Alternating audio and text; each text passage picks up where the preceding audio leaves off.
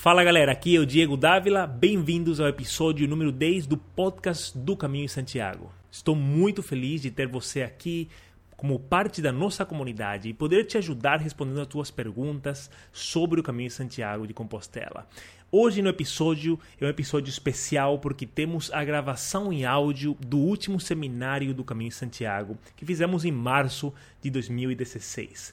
E seminário especial porque conta com a presença do Orlando Sixto e do Edson Neroni, que é autor do último livro sobre o caminho, O Diário de um Vagabundo, um livro fantástico. E especialmente, eu acho que tu vai gostar muito desse episódio porque a gente, no seminário, responde várias perguntas de peregrinos que estão se preparando para fazer o caminho ainda esse ano. Peregrinos que estão prontos para viajar ou que estão ainda planejando o caminho. Muitas dúvidas sobre mochila, albergue, calçados e tudo sobre o caminho em Santiago. Então vai ser muito interessante, com certeza você vai achar algumas perguntas que são fantásticas que vão responder dúvidas que tu tem Lembramos também do nosso curso de preparação para o Caminho de Santiago, onde você vai aprender e vai sentir 100% preparado, 100% preparada e confiante para fazer o Caminho de Santiago. É o melhor material que existe hoje em vídeo para se preparar para o Caminho de Santiago. Eu gostaria de ver você no curso.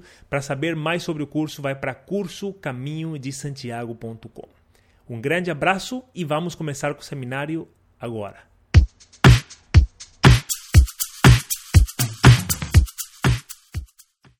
Pessoal, tudo bem? Estamos ao vivo. Seminário do Caminho de Santiago, bem-vindo, bem-vinda. Hoje estamos ao vivo aqui com o nosso amigo Orlando, que é um peregrino do Caminho de Santiago. Ele está com a gente para compartilhar a experiência dele eh, e dar várias dicas que ele viveu no Caminho de Santiago. Também eh, convidado hoje no seminário temos o Edson Neroni, que é o autor do novo livro do Caminho de Santiago, que se chama Diário de um Vagabundo um, uma jornada no caminho de Santiago. Um livro muito legal. Eu não li ainda, mas escutei uns reviews, escutei umas, uns feedbacks muito legais do pessoal da nossa comunidade. Então, tá muito legal. Tem 35 pessoas ao vivo nesse momento, 145 pessoas cadastradas. Tô vendo aqui o Mário, a Caíme, Renato, Diego, Gustavo, Josué. Coloca no chat da onde tu está da, da onde tu está se conectando, da onde tu está se juntando a nós nessa noite para falar sobre o caminho de Santiago. Maria, Josué, Gustavo, boa noite, Diego. Muito, muito legal. Então, pessoal, hoje a estrutura do seminário é a seguinte: a gente no final do seminário vai fazer um sorteio de três, eh, três inscrições gratuitas para o nosso curso Caminho Santiago. Eh, o curso Caminho Santiago é um dos é o, curso que é o, o, o que auspicia o nosso seminário hoje e é um dos melhores materiais que existe para se preparar para o caminho de Santiago. Estou vendo aqui o Renato de Fortaleza, o Mário de São Sebastião, São Paulo, PR Brum, Tatai, eu vi tua pergunta hoje, Tatai, vamos responder hoje. Marcela, Denise, Santa Cruz, Gustavo Belo Horizonte, Alexandre, Diego de São Paulo, show de bola. Como é que tá, Orlando? Pronto para começar? Estamos aqui, estamos pronto e vamos lá. Pronto para ajudar todo mundo. Show de bola. Para quem não me conhece, meu nome é Diego Dávila. Eu sou administrador do site do blog meucaminhosantiago.com. É um, o, o, propósito, o objetivo meu e do nosso blog é ajudar a maior, o maior número de peregrinos no Brasil, em Portugal e no mundo para se preparar para o caminho Santiago e realmente ter a melhor experiência da, da tua vida durante a trajetória do caminho. O caminho é uma, uma jornada fantástica. Quem está aqui no nosso seminário que já fez o caminho, assim como Orlando, sabe do que, do que eu estou falando. É uma coisa inexplicável, uma viagem dentro de você mesmo e uma coisa onde a gente aprende muitas, muitas coisas muito valiosas para a nossa vida. Então a gente vai falar um pouquinho sobre isso no final do seminário, não no final, na verdade, vamos fazer uma apresentação agora vamos começar a responder umas perguntas muito legais que foram enviadas por você durante o cadastro. E eh, depois vamos abrir aqui o chat para tu mandar a tua pergunta ao vivo e eu e Orlando vamos responder se a gente souber a resposta, né? Se não souber, a gente vai pesquisar, vamos, vamos, vamos, vamos te ajudar, vamos tentar deixar o teu caminho o mais fácil possível para tu conseguir ir e realizar esse sonho de uma vez. Então é isso aí. Inicialmente, queria é, apresentar Orlando. Eu conheci ele no nosso, no nosso grupo do Facebook. A gente conversou por telefone e eu escutei a história dele e gostei muito. Então, por isso eu convidei ele hoje para compartilhar com vocês. E é, então vamos vamos chamar Orlando aqui. Antes disso, só queria falar, pessoal, se você tiver uma pergunta, pode começar a mandar a tua pergunta no chat a partir de agora. A única coisa que tu tem que clicar no, no globinho do lado, que é um uma quadradinho cinza, tu clica ali e vai aparecer um, um, um ícone eh, QA, que seria question and answer em inglês, que seria para enviar a tua pergunta. Então, o ícone verde, quando está em verde, tu manda a tua pergunta, o sistema separa para mim a tua pergunta certinho e eu vou responder daqui a pouco. Orlando, como é que tá? Como é que foi? Conta um pouquinho a tua experiência sobre o Caminho Santiago, como é que tu conheceu o caminho e introduz um pouco a gente nesse, nesse teu mundo, na tua experiência do Caminho Santiago. Bom, antes de mais nada, boa noite a todos. Obrigado, uh, obrigado Diego pelo convite. Foi é, é, um prazer estar aqui. E a gente, é, eu, eu compartilho contigo essa vontade, esse desejo de ajudar todo mundo, de e de principalmente que as pessoas se convençam de que fazer o caminho de Santiago não é um sonho impossível, é algo bastante possível. É, cada qual tomando seus cuidados, é, se for o caso, mas é absolutamente é, possível de ser feito. É um, eu, eu conheci o caminho, como acho que muita gente ouviu o primeiro falar do caminho nos livros do, do Diário do Mago, do, Paulo Coelho, mas naquela época, lembra, não tinha internet, não tinha nada. Então, só ficou guardado no fundo da memória, né? Até que um dia eu eu estava fazendo um, um retiro, né? Eu moro eu moro aqui na Flórida é, também, né? E a gente eu estava fazendo um retiro e e foi justamente quando saiu o filme o, o The Way, né? Com o Martin Sheen. E esse negócio acendeu de novo e eu falei, isso foi em outubro de 2013. E eu voltei para casa e falei: quer saber de uma coisa? Em um ano, de hoje em um ano, eu vou fazer o caminho. E, e, normalmente essa é a parte mais difícil, né? É você tomar a decisão e começar a fazer as coisas, começar a se preparar. E em um ano, é, e interessante, você fez o seu caminho, você terminou no dia, por volta de 28 ou 29 de setembro de 2014, Exatamente. Foi exatamente no dia que você estava chegando em Santiago, eu estava saindo de San Jean. Eu, tava, eu comecei o meu caminho no dia que você terminou o seu. Fomos eu e meu filho. Como? Começou no dia 28, 29 de setembro e terminou quando? Eu comecei, demorou um mês. Eu comecei 29 de setembro e terminei dia 27, 28 de outubro. Ótimo. Foi quando nós chegamos em, em, em Santiago. Fomos eu e meu filho mais velho. E a coisa foi tão boa que, para você ter uma ideia, quando eu decidi que ia fazer o caminho, a minha esposa me chamou de louco, me disse: ah, não, você está fora do peso, continuo fora. é, você não vai conseguir, são quase 800 quilômetros e tudo mais. E, e depois, durante o caminho, eu ia mandando as fotos e os vídeos, e ela ia vendo, vendo, vendo, começou a gostar da ideia. Resultado é que nesse ano meu filho está fazendo o caminho de novo desde San Jean, a partir de maio. E no meio de junho, que eu só tenho duas semanas de férias, eu vou me encontrar com ele no meio do caminho. Nós vamos completar o caminho de Santiago todos juntos, a família inteira. Nossa, então tu tá indo de novo esse ano, né? Eu tô indo de novo esse ano. Meu filho vai em maio e eu, depois eu, minha esposa e meu outro filho vamos em junho e a gente completa os últimos 300, 280 quilômetros, a gente completa junto. Nossa, muito bom. Uma pergunta: quanto tempo demorou desde que tu marcou não, não que tu marcou, desde que tu decidiu no teu coração, eu vou fazer o caminho de Santiago, até realmente tu fazer esse caminho. Quanto demorou essa preparação e esse. Porque nem sempre sai, né? A gente quer ir, mas tem travas, tem é. coisas que acontecem. Como é que foi no teu caso, Orlando?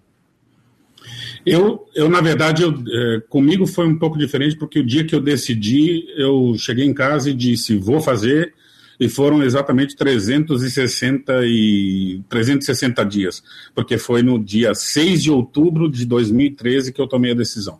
E eu saí daqui, a gente começou a caminhar no dia 29 de, de setembro do ano seguinte. Então, mas eu tenho muitos amigos que falam de fazer o caminho, tem, tem isso na sua lista, né, para completar. E, e muitas vezes realmente o que falta é só a decisão, porque a partir do momento que você decide, Uhum. Você se obriga a rearrumar sua vida, a se preparar, a definir, redefinir prioridades de forma que aquilo passe a ser possível. É se a gente não toma decisão, aí fica complicado. Aí a gente mesmo vai encontrar todas as possíveis razões para não fazer. Uhum. Né? Seja trabalho, seja compromissos e tudo mais. O mais importante é tomar a primeira decisão. Quando você decide de verdade, de coração, aí já não tem volta. Não tem volta. Aí já começa. Eu sempre falo que o caminho Santiago começa não quando tu começa a caminhar, começa quando tu decide que tu vai fazer o caminho. Então, na verdade, esse dia 6 de março, tu falou, né? Esse dia foi o, o dia que começou o caminho a trabalhar dentro de ti. Passar, passou até o, quase um ano até tu realmente começar a caminhar. Mas essa preparação, às vezes. 6 de outubro. É, 6 de outubro. Essa preparação é uma coisa muito. É, é um fogo que, que os peregrinos têm dentro, dentro deles que já começa, na verdade, tu já começa a pesquisar que mochila que eu vou levar, que bota, como é que será, será que os albergues, como é que são? O pessoal diz que tem cachorro no caminho, que cachorro morde as pessoas, sei lá, tem um monte de mitos e as pessoas começam a ler, a pesquisar. Então, realmente, a aventura do Caminho Santiago, para você que está assistindo, você que está aqui assistindo nosso nosso seminário, eu tenho certeza que para você o caminho já começou e se não começou, começa hoje, porque hoje é o dia que tu vai decidir é, realmente dentro do teu coração e vai anotar num papel. No final, a gente tem uma, um desafio pequeno que a gente é, anota num papel o, a, data que a gente deseja fazer o caminho de Santiago. É como um desafio, um desafio para você mesmo que para fazer. No meu caso foi similar também. Eu, eu decidi fazer o caminho de Santiago. Eu estava morando naquela época em Portland, Oregon, nos Estados Unidos. E eh, o meu, eu decidi fazer o caminho em, abril, em maio, em maio de 2013, o meu primeiro caminho. E eu comprei passagem, reservei o meu albergue em Saint-Jean-Pied-de-Port, comprei o, reservei o albergue no meio dos Pirineus, que a gente vai conversar sobre isso, no albergue Horizon, tudo certinho, perfeito, passagem de trem, de ônibus, maravilha. E até passagem de avião, já tinha comprado mil e tantos dólares, tudo bom. Um mês antes de fazer, da data da viagem, a minha mulher, minha esposa, fala para mim: Mas como é que tá teu passaporte? Tu já olhou isso aí? E eu sempre sou muito cauteloso nesse sentido. Sempre os meus documentos estão bem organizados. Eu sou um cara muito é, organizado nessa parte de documentos. E eu falei: Não, tá, tá tranquilo. Mas checa, eu fui abrir o meu o meu passaporte, o passaporte estava válido, tranquilo, mas o meu visto dos Estados Unidos para voltar para minha casa estava vencido. Aí eu falei, meu Deus, me deu um desespero. E a primeira coisa, primeiro me deu um desespero por uma hora. Depois eu comecei a pensar e eu, eu tenho uma lição e foi a primeira lição que o caminho me ensinou, que uma vez que tu está no caminho de Santiago, tu tem que deixar o caminho te levar. Pode ser, no meu caso, foi o fato que eu não consegui viajar. Talvez no caso de outros peregrinos, é o fato da pessoa ter uma, uma lesão na perna, uma dor que a pessoa tem que talvez sair do caminho ou fazer um trecho do caminho em ônibus, porque não está conseguindo caminhar. Então, na verdade, o, o, coração aberto é muito importante, assim como o, o Orlando falou, é, para a gente fazer o caminho e realmente deixar o caminho te levar. Mas tu está organizando Vai organizando, vai tranquilo, vai comprando as coisas, passagens, os equipamentos necessários e quando chegar a hora tu vai ir e vai dar tudo certo. No teu caso, Orlando, qual que foi o maior, se tu conseguir compartilhar com a gente, qual foi o teu maior eh, medo antes de tu chegar a Saint-Jean-Pierre-de-Port e começar a caminhar o caminho? Tu tinha algum medo? Tem muita gente que não tem medo. Eu tinha vários medos, por isso te pergunto, tu, qual que era a tua maior dúvida e teu maior medo antes de tu começar o caminho de Santiago a primeira vez? Na verdade, o meu, o meu principal medo, receio, era que, em função de eu não, não ter, digamos assim, um preparo físico, eu não vou dizer adequado, porque isso não existe, mas é um bom preparo físico, a mim me dava uma, um certo receio o primeiro dia porque era o dia de cruzar os Pirineus e a nossa ideia era fazer a Terra Rosenweilis uh, direto, né? Então não, não, a gente não tinha ideia de parar no, no albergue de Horizon, que você chama de Horizon, né? É, nesse, nesse dos 10 quilômetros, 9, 10 quilômetros. Então, essa era a minha maior, maior preocupação. Se eu conseguiria passar pelo primeiro dia, eu tinha essa impressão de que se eu passasse pelo primeiro, eu faria o resto. Certo. Então, essa era a preocupação que eu tinha. E, na verdade, eu aprendi também alguma coisa por ali, porque depois a gente vai certamente falar, mas é, é sempre muito importante a gente dosar, né? E, é, e, e, se tem uma mensagem, além de tudo aquilo que você já disse, se tem uma mensagem que eu sempre gosto de deixar para todo mundo que vai fazer o caminho é confie nos sinais que o seu corpo te dá. Não, não ignore aqueles sinais que o teu corpo vai te dando, não, não ache que você é um Superman, que você consegue avançar. Se você sentir que alguma coisa não está certa, para um pouco, se recupera e garanta que você chega ao fim. Todo mundo consegue chegar ao fim, desde que não se esqueça de sempre prestar atenção nos sinais que o corpo da gente dá para gente. E nesse primeiro dia, para mim, realmente foi muito difícil. Mas uhum. é, depois a gente conversa em um pouquinho mais de detalhe a respeito disso. Beleza, beleza. Realmente esse primeiro dia é, é bem assustador. Justamente por isso eu tinha decidido é, marcar o, o, Horizon, né? O, o albergue que fica no meio dos Pirineus, que é o único albergue lá. E porque eu, eu tinha esse medo de não não de não conseguir, mas tipo não queria me forçar demais, talvez me machucar no primeiro dia, porque a trajetória dos Pirineus é, o, sem dúvida, um dos dias mais difíceis no caminho de Santiago, por vários motivos, principalmente porque o peregrino está é o primeiro dia de caminhada, não está acostumado a caminhar vários quilômetros, porque está começando aquele dia, e é um dos dias mais longos, que tem mais ganho de altitude é, de, de todos os trinta e tantos dias da caminhada. Né? Então, justamente, é, o, a, a travessia dos Pirineus é muito importante. E para você que está assistindo, a gente fez um outro seminário que ficou muito legal, muito ajudou muita gente e ele está gravado. Se tu for para meucaminhosantiago.com barra primeiro dia, meucaminhosantiago.com barra primeiro dia, tu consegue assistir essa gravação de seminário. São mais ou menos uma hora e meia. A gente analisa eh, mapas do primeiro dia, exatamente como fazer, como sair, a que hora sair, eh, caminho alternativo, se está chovendo, se está nevando, é, que fazer, que fazer em caso de emergência, tem tudo, tá, cobrimos tudo nesse seminário muito legal. E não precisa se preocupar agora, porque no final desse seminário eu vou mandar um e-mail para você que está assistindo, com todos esses links, tudo que a gente conversar, eu e Orlando aqui nesse, é, nesse seminário hoje, eu vou mandar um report, um, um pequeno reporte para você no final do seminário com todos esses links. Então não, não precisa anotar nem nada, fica tranquilo. É, esse primeiro dia realmente é o medo de muita gente. E algum outro. Depois do primeiro dia, Orlando, tu real, passou isso aí, esse medo, e realmente tu chegou lá com uma sensação de conquista, assim, tipo, meu, consegui, cheguei aqui em Roncesvalles, agora tá tranquilo. Ou continuou com algumas outras dúvidas, ou, ou coisa do tipo? Não, na verdade, a partir daí você só quer se cuidar o melhor possível, garantir que você cuida da, né, principalmente dos seus pés, porque são eles que vão te fazer chegar até lá. E é, é, fisicamente é só cuidar para tentar um, sabe, evitar bolhas, evitar tendinite, evitar. Mas de novo, se você coloca um pouquinho de, de atenção aos sinais que o teu corpo vai te dando, você chega lá. Mas eu tive, eu tive um problema sério quando eu estava descendo do do alto do, do alto do perdão. Uhum. É, e eu machuquei o joelho. E aí eu tive, eu tive que escutar meu corpo, né? Porque eu já tinha um problema meio crônico no joelho. E aí eu tive que decidir, deixar meu filho seguir andando, caminhando. E uhum. aquele dia eu tive que, né, tive que comprar minha minha joelheira, tive que tive que começar, tive que pular esse dia para poder permitir que o meu corpo descansasse e recuperasse para eu poder depois continuar andando com ele. Com então, é, cara, e o caminho é mágico, né? Depois é, você pode planejar, você pode ter dito, eu vou parar nesses dias, nesses dias, nesses dias, mas o caminho ele vai te ensinando a cada dia.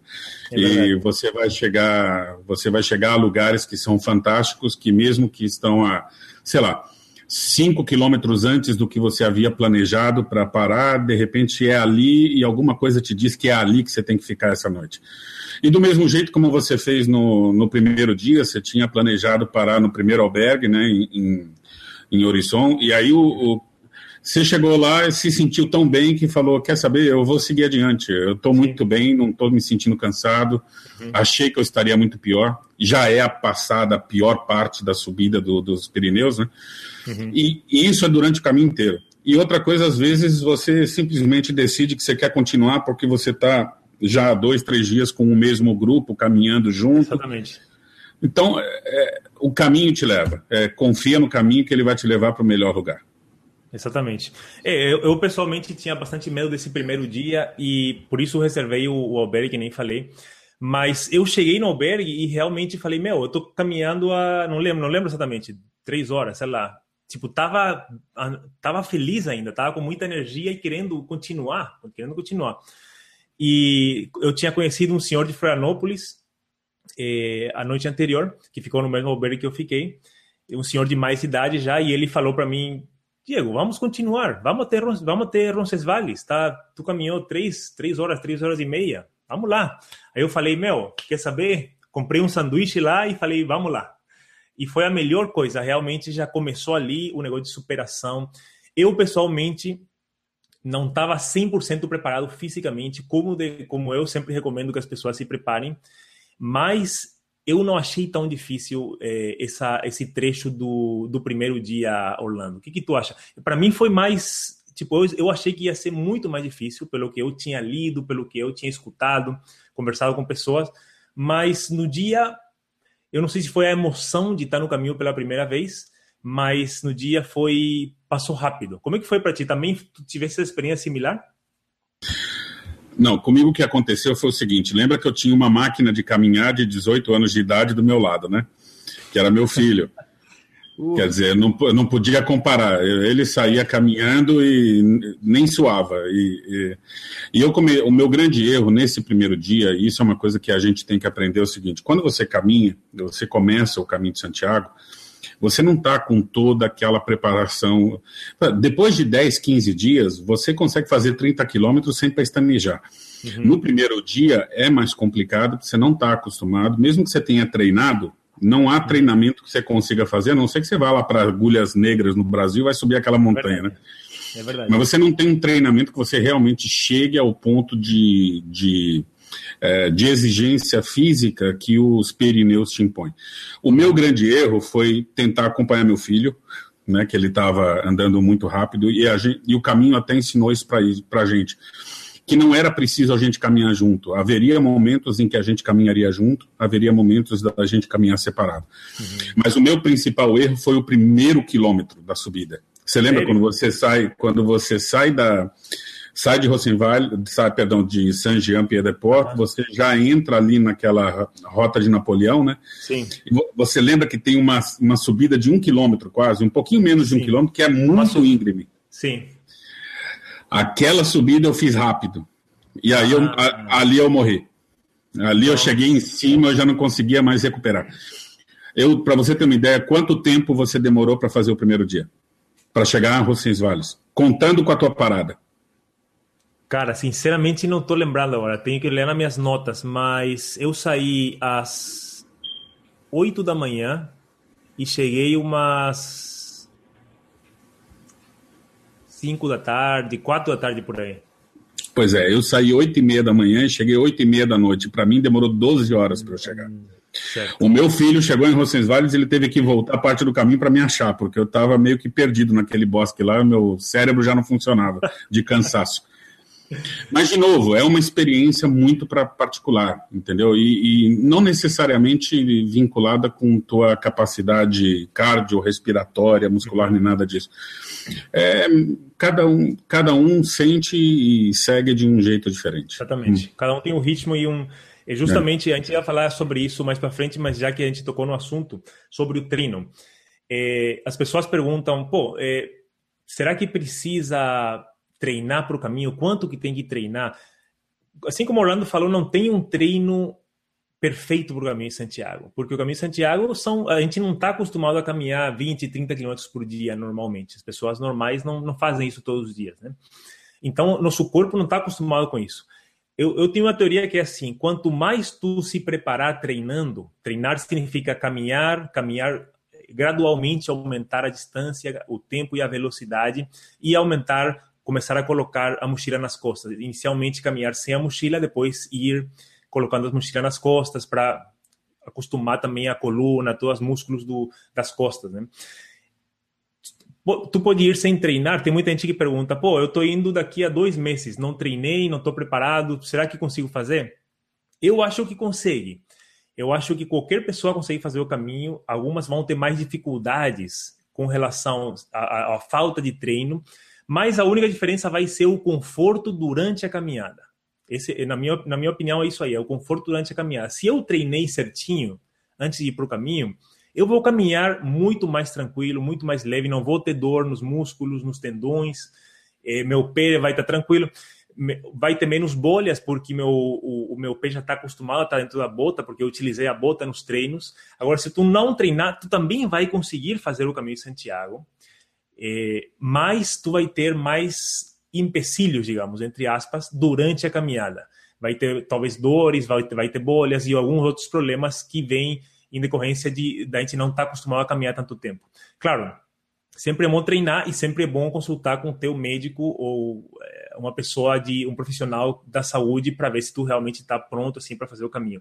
Mas eu pessoalmente vi muitas pessoas é, de idade bastante avançada, eu me surpreendi muito. É, pelo menos na época que eu fui, a, a maior parte das pessoas eram é, de, de idade assim, digamos, de mais de 70 anos.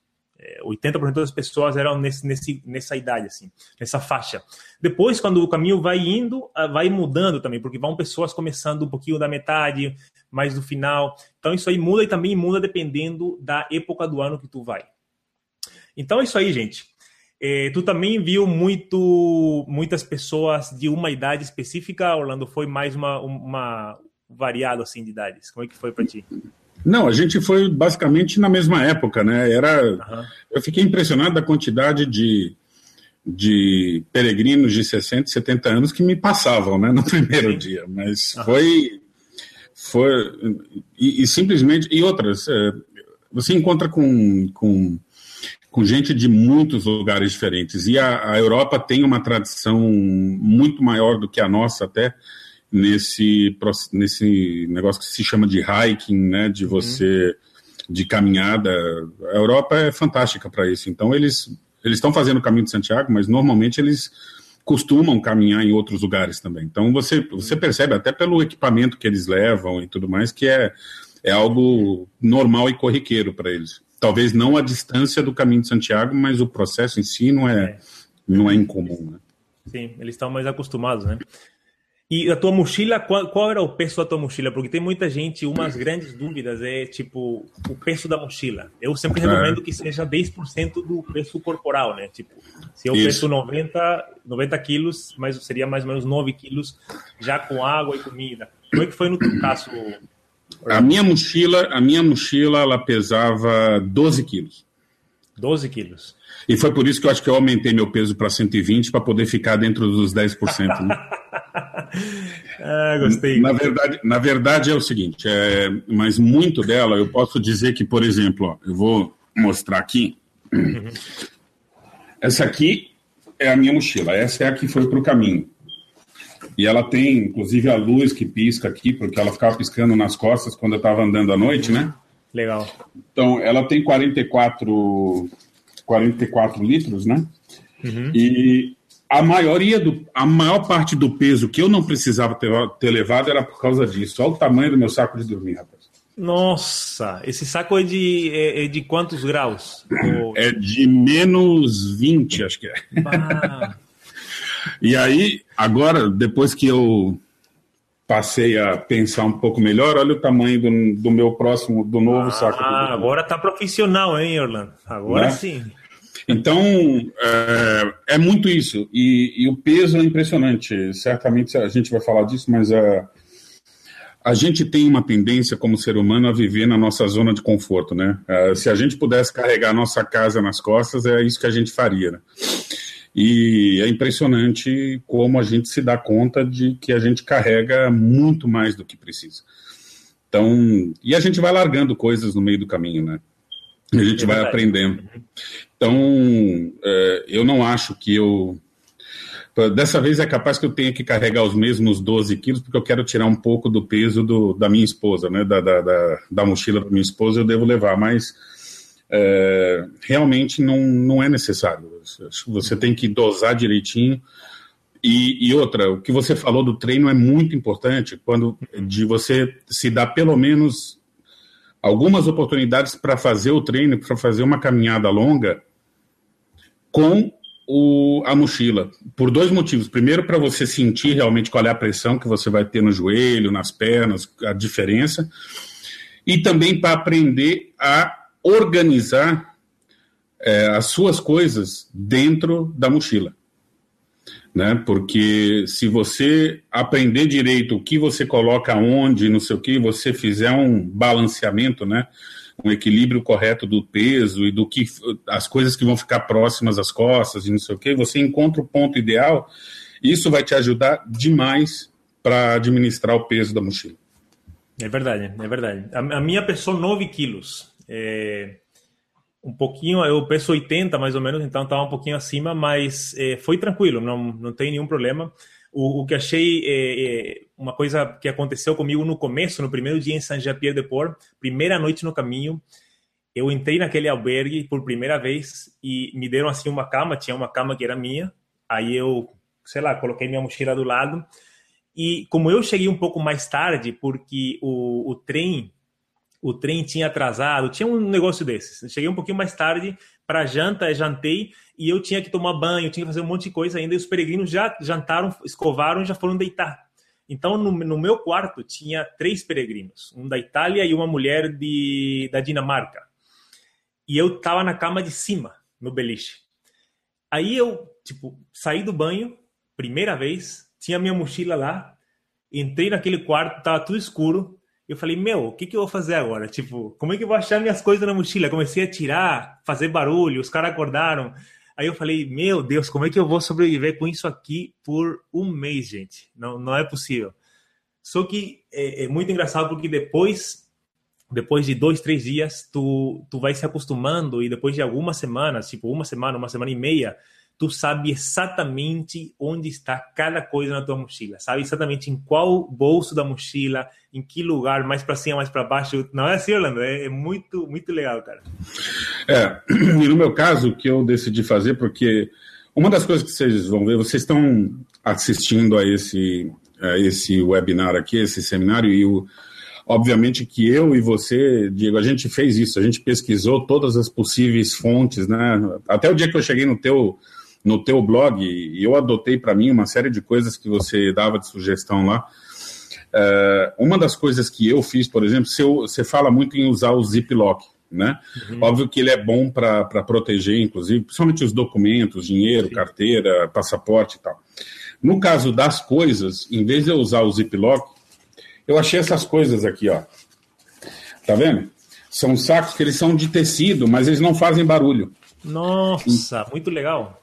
Entendeu? Então eles têm. Você pode fechar todos eles juntos aqui. E o que eu fazia, eu comprei de várias cores, então todas as coisas de banho estavam dentro do verde.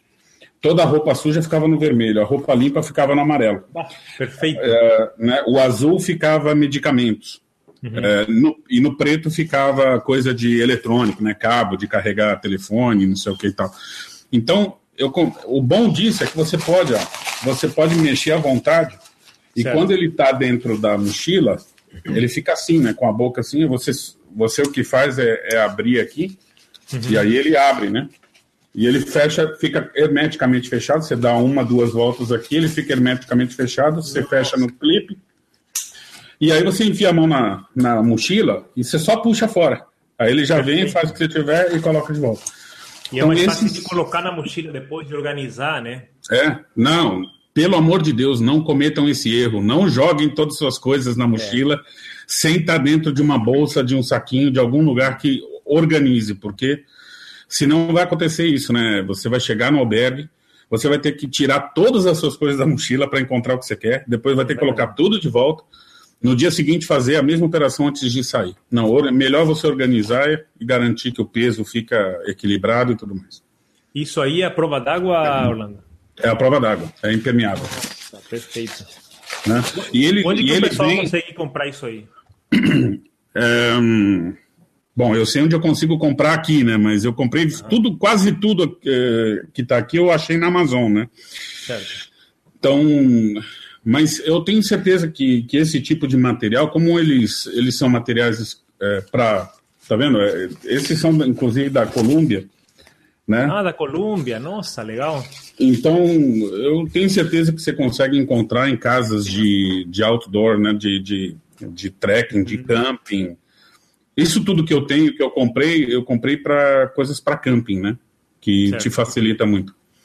No Brasil tem a Decathlon, que é uma empresa de, que vende eh, itens de trilha, de camping, que é bem legal. Tem muita gente que, no caminho que usa as marcas, é, Cuchoa, a marca, acho que se chama, Aham. é da Decathlon, que é bem, bem legal.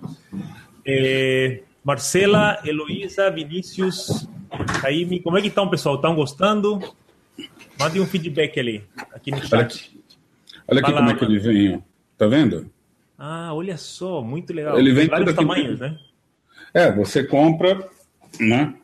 É, você pode comprar vários tamanhos. Eu comprei vários porque vamos em três, né, para lá, mas você pode encontrar os tamanhos que você quer. Eu estou olhando aqui embaixo porque aqui fica a minha a caixa com as minhas coisas para o caminho. Tudo organizadinho, hein? Bem legal. Né? Dá uma olhada aqui. Nossa, tá tudo ali, hein? Tá tudo aqui na mão para se tiver que mostrar para vocês. Vamos lá. Vamos lá. A, a pergunta onde comprar esses saquinhos mágicos. A gente já, já falou, Tatai. Na, na Amazon.com provavelmente encontra no Brasil, na Decathlon ou alguma loja de trilhas.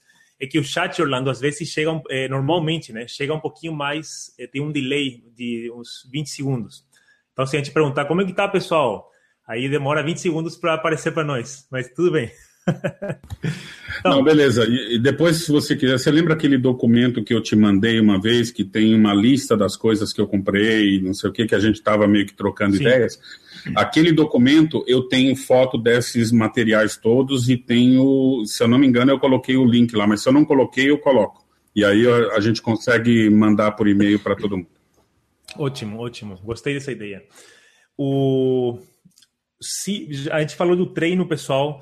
Eu tenho uma, eu fiz uma, uma planilha de treino para o Caminho de Santiago que na minha experiência funciona muito bem. Eu compartilhei com vários amigos que já fizeram o caminho, eles gostaram bastante.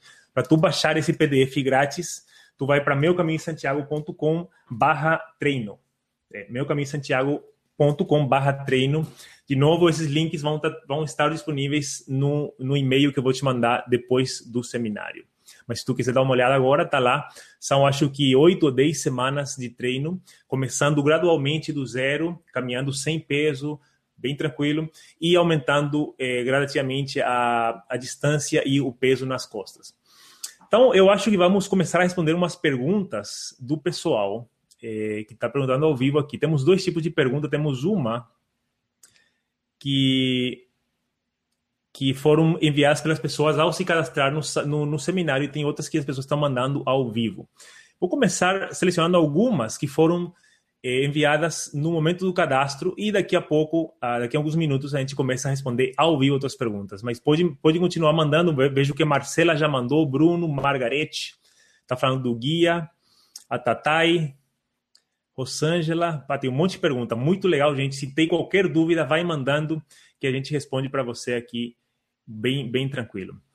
Então vamos lá. A primeira pergunta eu coloquei aqui na tela. Tu consegue ver a pergunta na tela, Orlando?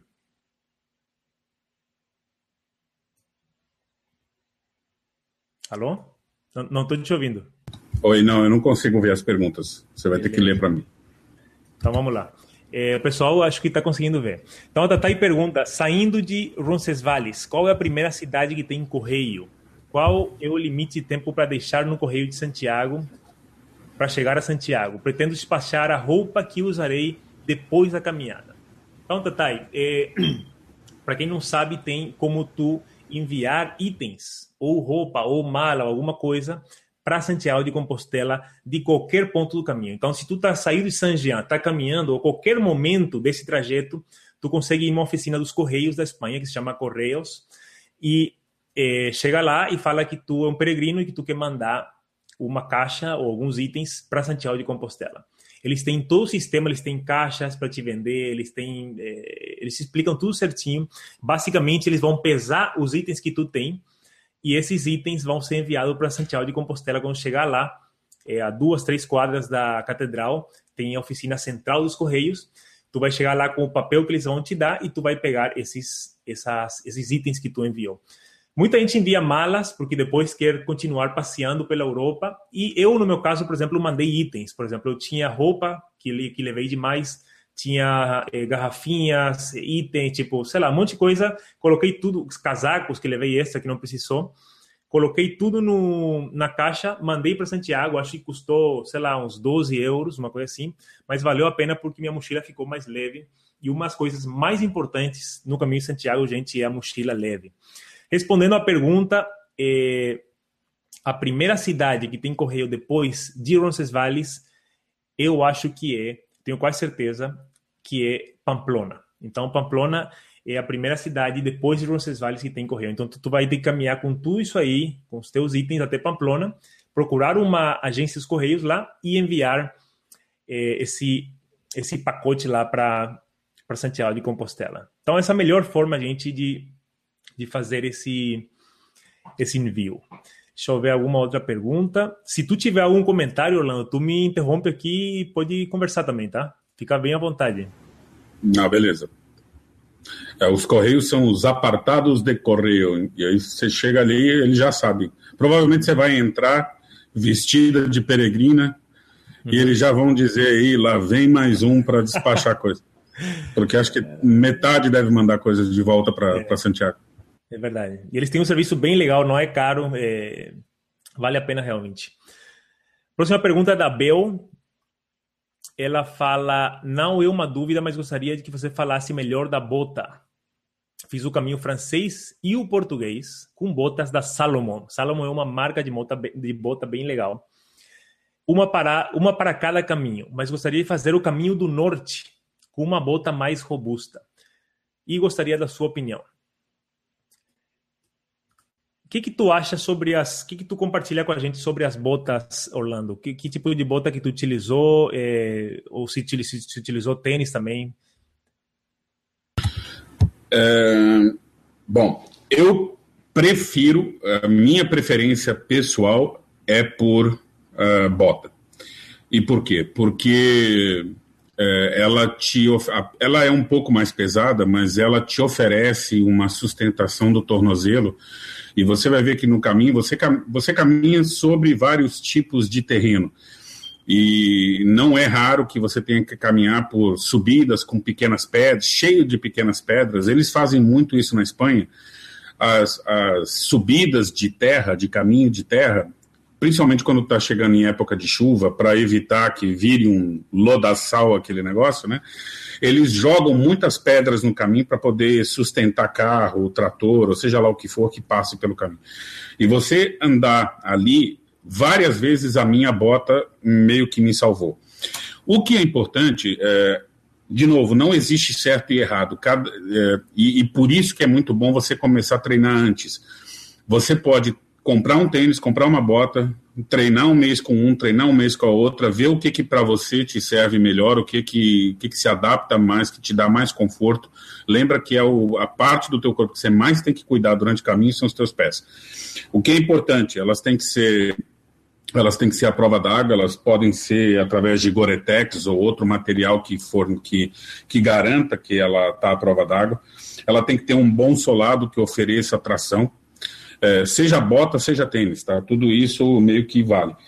E, se possível, é, bom, certamente você tem que andar e amaciar. Não vá nunca, pelo amor de Deus, nunca vá para um caminho de Santiago com um calçado novo. É, você tem que amaciar ele antes é, para ele ficar mais maleável e ele se adaptar mais a, ao seu pé. E é, daí para frente é, é tentar investir um pouquinho mais para ter um material de qualidade. Porque, quer dizer, a quantidade de tênis e bota que a gente vê num caminho rasgado pela metade é grande. Quer dizer, não, se, se tem alguma coisa que você não pode economizar no caminho, é na qualidade do seu calçado. É. Garanto. E eu sugiro que você compre aquelas palmilhas que vêm de gel e não sei uhum. o que e tal, e coloquem dentro, porque ela vai te dar um conforto muito maior. E lembre-se o seguinte: quando a gente caminha, é, a tendência é o nosso pé inchar. Então, comprem a bota meio número ou um número maior do que o seu número normal, uhum. tá? Porque o seu pé vai inchar e certamente ele, sabe, você vai sentir. A bota que eu comprei tinha o meu número exato e no meio, assim, de cada etapa eu senti os meus dedos apertando na ponta. Então, por exemplo, essa aqui é, é a minha bota, né? Então, é, Columbia também, né, waterproof, o solado é bom, é muito confortável, mas eu tenho também um tênis de, de hiking, né? Uhum. E então, então, quer dizer, qual é a diferença? Basicamente, a diferença é a existência do cano para te dar alguma sustentação ou não. Uhum. Se você vai fazer o caminho do norte e eventualmente ele é mais úmido e tem, oferece mais coisa, você tem outros modelos que o cano vai inclusive um pouco mais alto que você pode amarrar para te dar uma sustentação boa. O que é importante na bota é você não permitir que os dedos batam na ponta, porque isso vai te, vai te dar muito trabalho, muita dor e, e pode te dar muita bolha e tal. Se você, inclusive existem na internet, se você olhar depois, é, tem vídeos muito interessantes ensinando o jeito certo de amarrar a bota. Que ele uhum. tem que, o, cano tem que prender teu pé. O teu pé não pode deslizar para frente. Você pode até ter espaço na frente, mas o teu calcanhar tem que estar tá preso e imóvel. E aí acabam É muito, muito legal. Uma aula praticamente de bota, gente. É isso aí. E eu acho, é, Bel, que a bota da Salomon, eu conheço a bota da Salomon, eu imagino que é a que tu tá falando, só se tem algum outro modelo que eu não conheço essa bota da Salomon, na minha, no que eu acho, assim, acho que seria suficiente para o caminho do norte. Acho que seria bem, bem tranquilo, assim.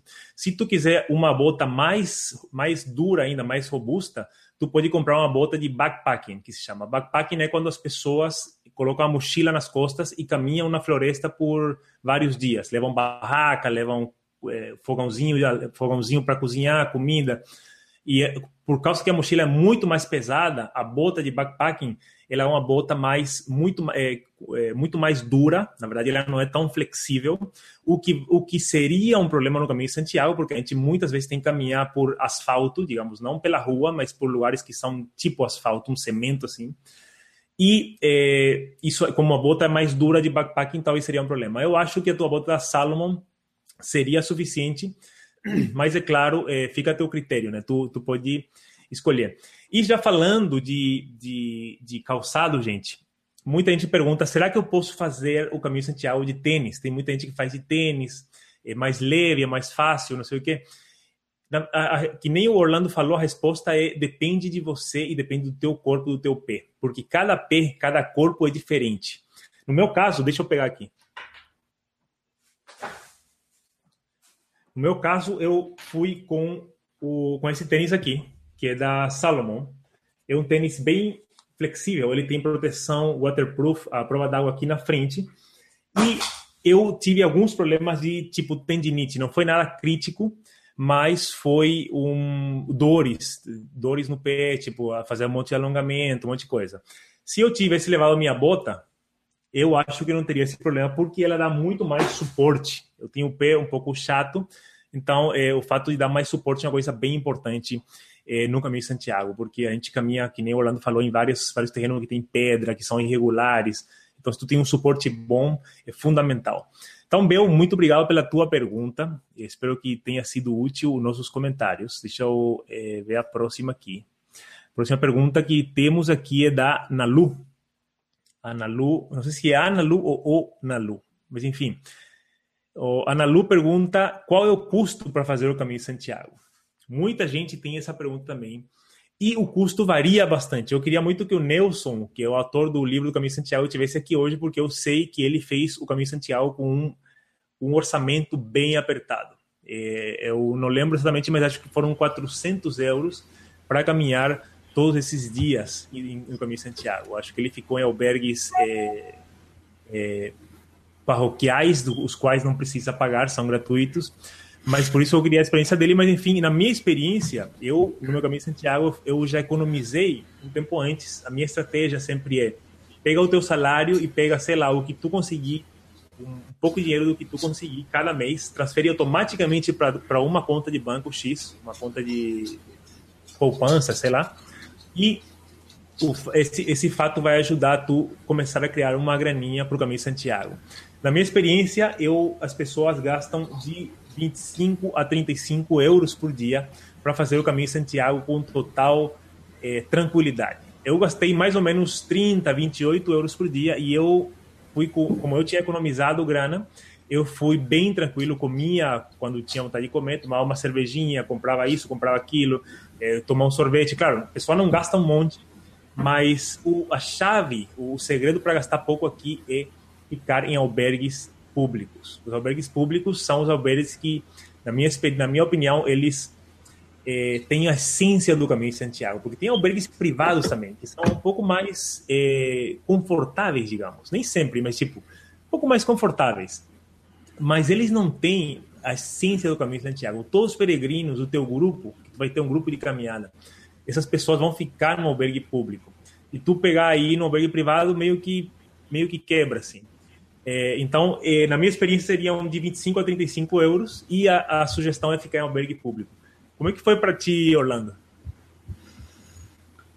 Uh, na verdade, eu não, eu não tive, digamos assim, eu não, eu não me restringi muito aos, aos albergues só, aos, públicos. Eu, eu tentei, é, na verdade, experimentar um pouco de cada, até para poder depois, né, poder falar a respeito quais são as diferenças. E eu vou te dizer o seguinte: eu fiquei em albergues públicos que eram excelentes e fiquei em albergues privados que eram uma porcaria.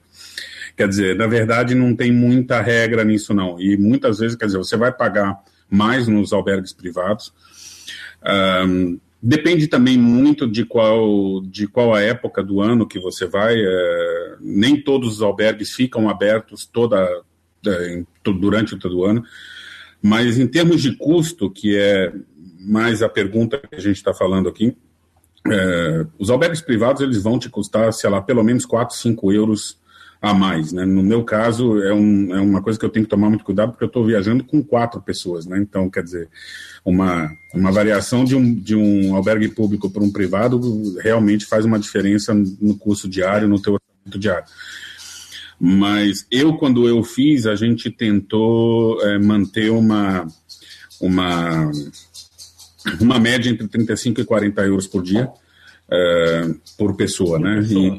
É.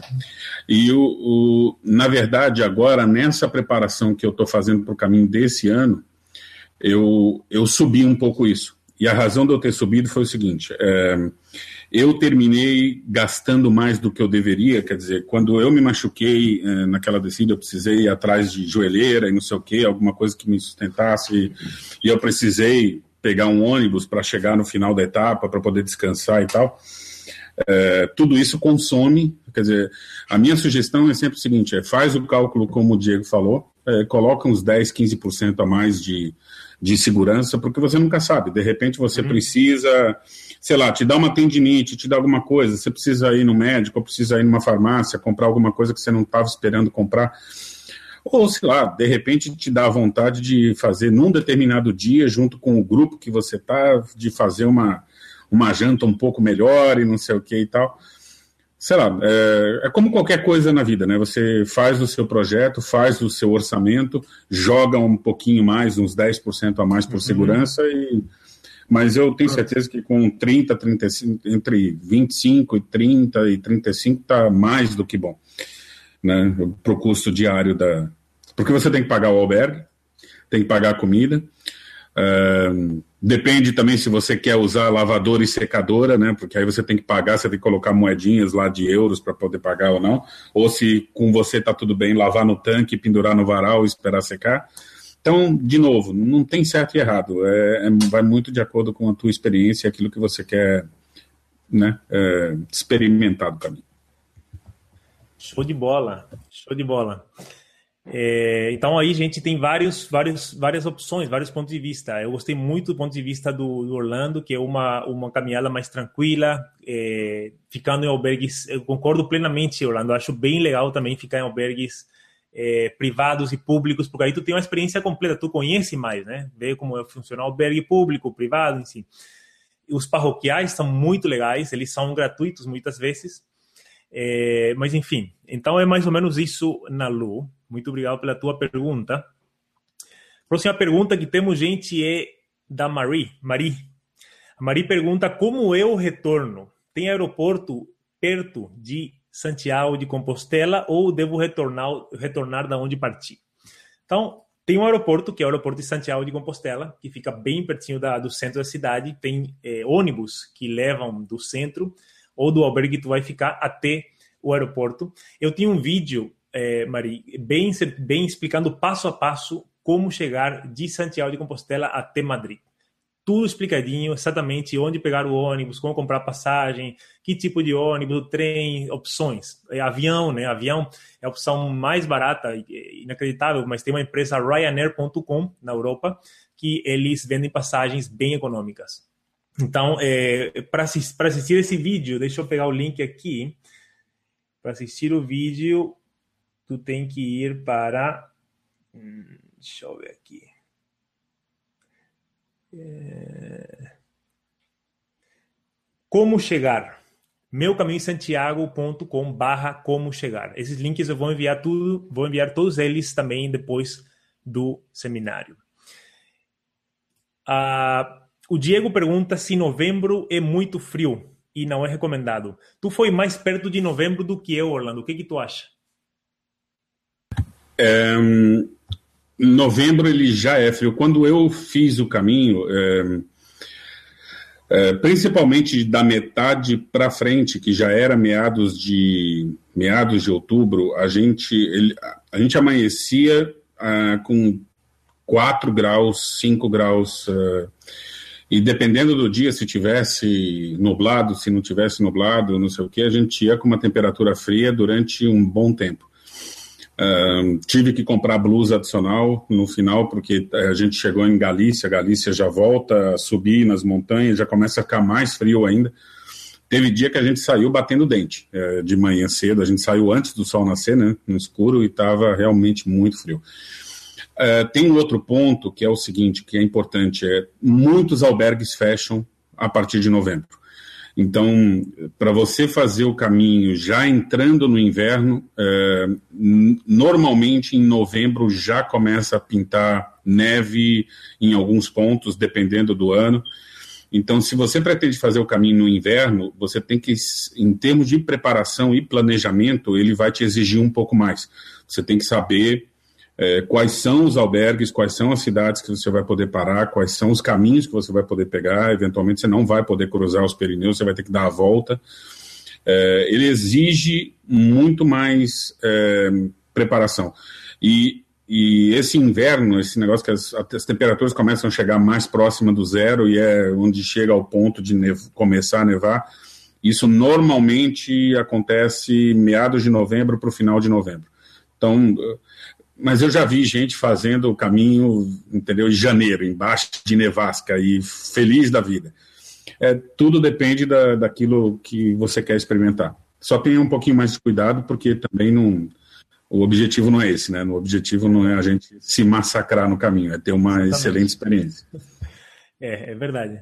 E justamente a Ana Carolina pergunta aqui se existem condições de fazer o caminho no mês de dezembro. Existem condições, é, tem gente que faz, que nem Orlando falou, mas se é a primeira vez, Ana, eu não, não te recomendaria tu ir em dezembro. Te recomendaria tu tentar ir em outro mês. Tem, o ano inteiro assim o caminho é muito legal. Não importa se tu vai na primavera, que tem um pouco mais de chuva, mas tem flores. Os campos da meseta são lindos na primavera. É, na época que, que Orlando e eu fomos, que é mais no outono, também muito legal. Céu azul, muito lindo. Eu peguei, acho que, algumas eu... horas de chuva Acho que a melhor época. É. A melhor época, setembro e outubro, é. É, também acho. E já o calor já está já tá sumindo, já tem menos calor do que em julho, por exemplo, junho e julho. E então, é, é, dezembro é meio complicado. E além disso, muitas das dos problemas que existem no caminho, tipo peregrino caiu, peregrino se machucou ou sofreu um acidente, coisa assim, a maioria deles acontece no inverno por causa da neve. Recentemente teve uma mulher que estava atravessando os Pirineus, agora, uma semana atrás, e os Pirineus nesse momento estão com muita neve. Então, e ela parecia que caiu num, num buraco que, que tipo tinha neve. Por, claro, ela não viu, é, a neve é retinha, tu vai caminhando e tu não vê o buraco. Então, por isso justamente que é muito melhor tu ir num qualquer outra época do ano. Mas é claro, se tu quiser ir em dezembro, também dá. Tem muitos albergues que fecham, que nem Orlando falou, mas dá para fazer. Mas não é tão recomendado. Essa é a nossa dica. Se você vai fazer o seu caminho no inverno, a maior de todas as dicas é o seguinte: escute o conselho das pessoas locais, dos locais. Uhum. Eles conhecem os Pirineus, eles conhecem o tempo, eles sabem como isso varia acredite naquilo que eles vão te dizer, no pessoal dos albergues, principalmente nos hospitaleiros. Eles vão te dar as dicas de como uhum. você completar o próximo dia de forma segura, sem problema. Bem legal. Essa dica é muito boa. Muito obrigado, Orlando. É, o Kleber pergunta onde consigo o guia do caminho e qual é. Eu vou perguntar daqui a pouco para Orlando qual o guia que ele utilizou, mas eu queria compartilhar com vocês o guia que, que eu usei e que eu gosto bastante dele é, que é esse cara aqui. Deixa eu compartilhar minha tela. Então, uh, o guia é esse aqui. Eu simplesmente fiz o, o, o scanner de uma das páginas do guia. Basicamente, é, tu tem aqui, ele está em inglês, mas tem uma versão que eu vou te passar o link que está em, em, vários idiomas. Eles é, somente os mapas e eles estão em vários idiomas, inclusive português. Por exemplo, aqui temos o trajeto entre Sária e Porto Marinho. Aqui nessa página da esquerda, tu vê que tem um, um gráfico das diferenças de altitude que tem nesse dia. Aqui tem os quilometragens, muito legal. E aqui à direita temos um mapa saindo de Sária, indo até Porto Marim. E o que, que eu gosto disso aqui? Gosto do seguinte, que aqui marca todos os pontos onde tem água, onde tem fonte de água, que tu consegue abastecer os teus tuas garrafinhas de água, tu vai ver aqui no mapa. Então, se tu sair de Sária, por exemplo, e tu vê que no mapa aqui, em 3 quilômetros, tem uma, uma fonte de água, então tu fala, meu, eu não, posso, não preciso levar 2 litros agora, que são 2 quilos a mais na mochila. Vou levar simplesmente uma garrafinha de 500 ml ou de 1 litro, para ser bem é, seguro, e, é, e vou abastecer aqui. Então, com isso aqui, tu consegue planejar, além da água, a gente consegue planejar os albergues, porque aqui mostra os albergues, quantas vagas tem em cada albergue, e mostra também os lugares onde tem comida. Uh, no, na Espanha, são conhecidos como bares. Bares não significa um lugar onde as pessoas vão eh, consumir bebidas somente na Espanha. É um lugar onde também se vende comida, é tipo um restaurante. Então aqui também mostra os bares. Então se tu saiu de Sária, por exemplo, seis da manhã, tá fechado, tá tudo fechado. Tu fala, ah, é daqui a, a cinco quilômetros tem um, um bar onde eu posso comer um, tomar um café, comer um salgado e fazer um café da manhã. Então, com esse, com esse mapa aqui, tu consegue planejar bem legal. E para acessar esse, esse, esse link, para ter esse livro é da Amazon, vou te passar o link da Amazon, é meucaminhosantiago.com barra mapa. Então, se tu vai para meucaminhosantiago.com barra mapa, tu vai ver o é, vai ver esse livro, acho que custa 24 reais é uma versão eletrônica, versão de Kindle. A grande vantagem é que tu pode levar isso no teu smartphone. Tu pega teu celular e tu simplesmente baixa o aplicativo do, do Kindle. Pode ser o Android, pode ser iPhone, iPad, o que tu tiver, ou se tiver um Kindle, melhor ainda. Baixa ali e tu tem no teu celular todos esses mapas. Tu utilizou algum tipo de mapa, Orlando? Ah, eu usei. Não dá para deixar de usar Não porque dá, né?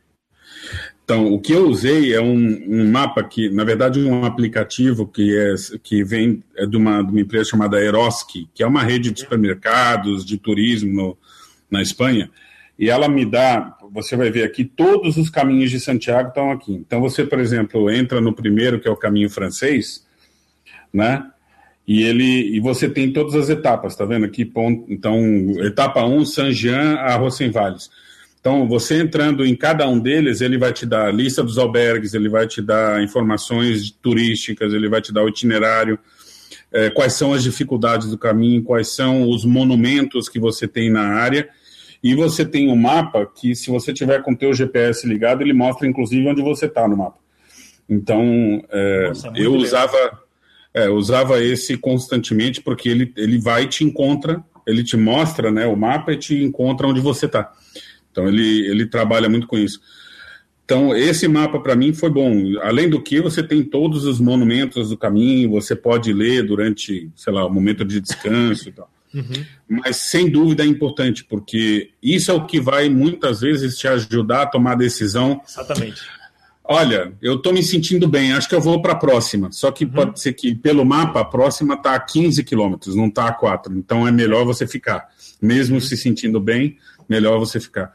Às vezes você simplesmente olha, chega numa cidade, num povoado, e os, o albergue está cheio, mas você olha, olha, na próxima, daqui a dois quilômetros já está a próxima vila, então você pode seguir adiante sem problema que você vai encontrar um lugar para ficar. Uhum.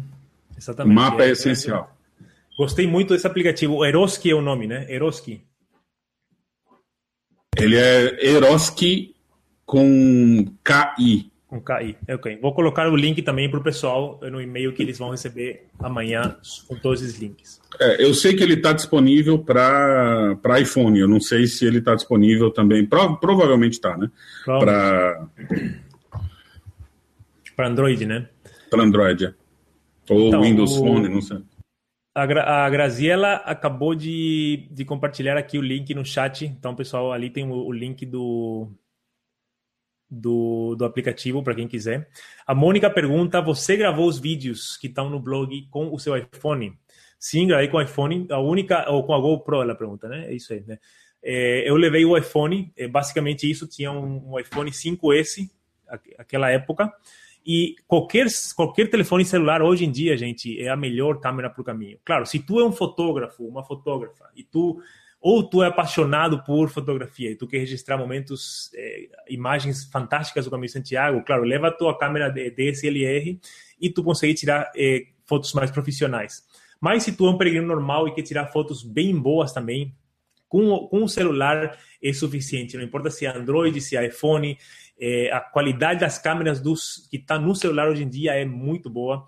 E a grande vantagem qual é? A grande vantagem é que temos bastante espaço de armazenamento e temos é, temos a qualidade do, do, da foto que é boa e também o peso.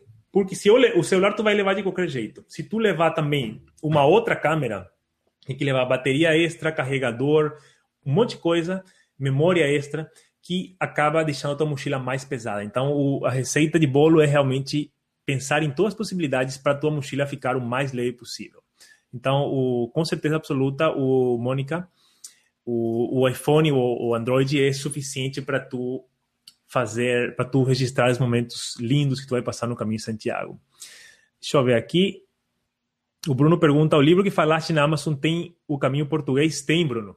Procura lá na Amazon, com o mesmo autor, Caminho Português tem um livro que é só de mapas. Eu sempre recomendo esse livro que é só de mapas, porque o livro, eu, eu, na verdade levei o livro completo, que tem um mapa e explicação. Mas daí tu acaba não lendo, porque no momento tem outras coisas para fazer, tá para tipo, vai falar com pessoas, tu não quer ficar tão isolado no caminho, tu interage mais. E o livro é mais pesado, então eu comecei a arrancar as páginas para liberar peso, né? Porque a mochila tá já pesada.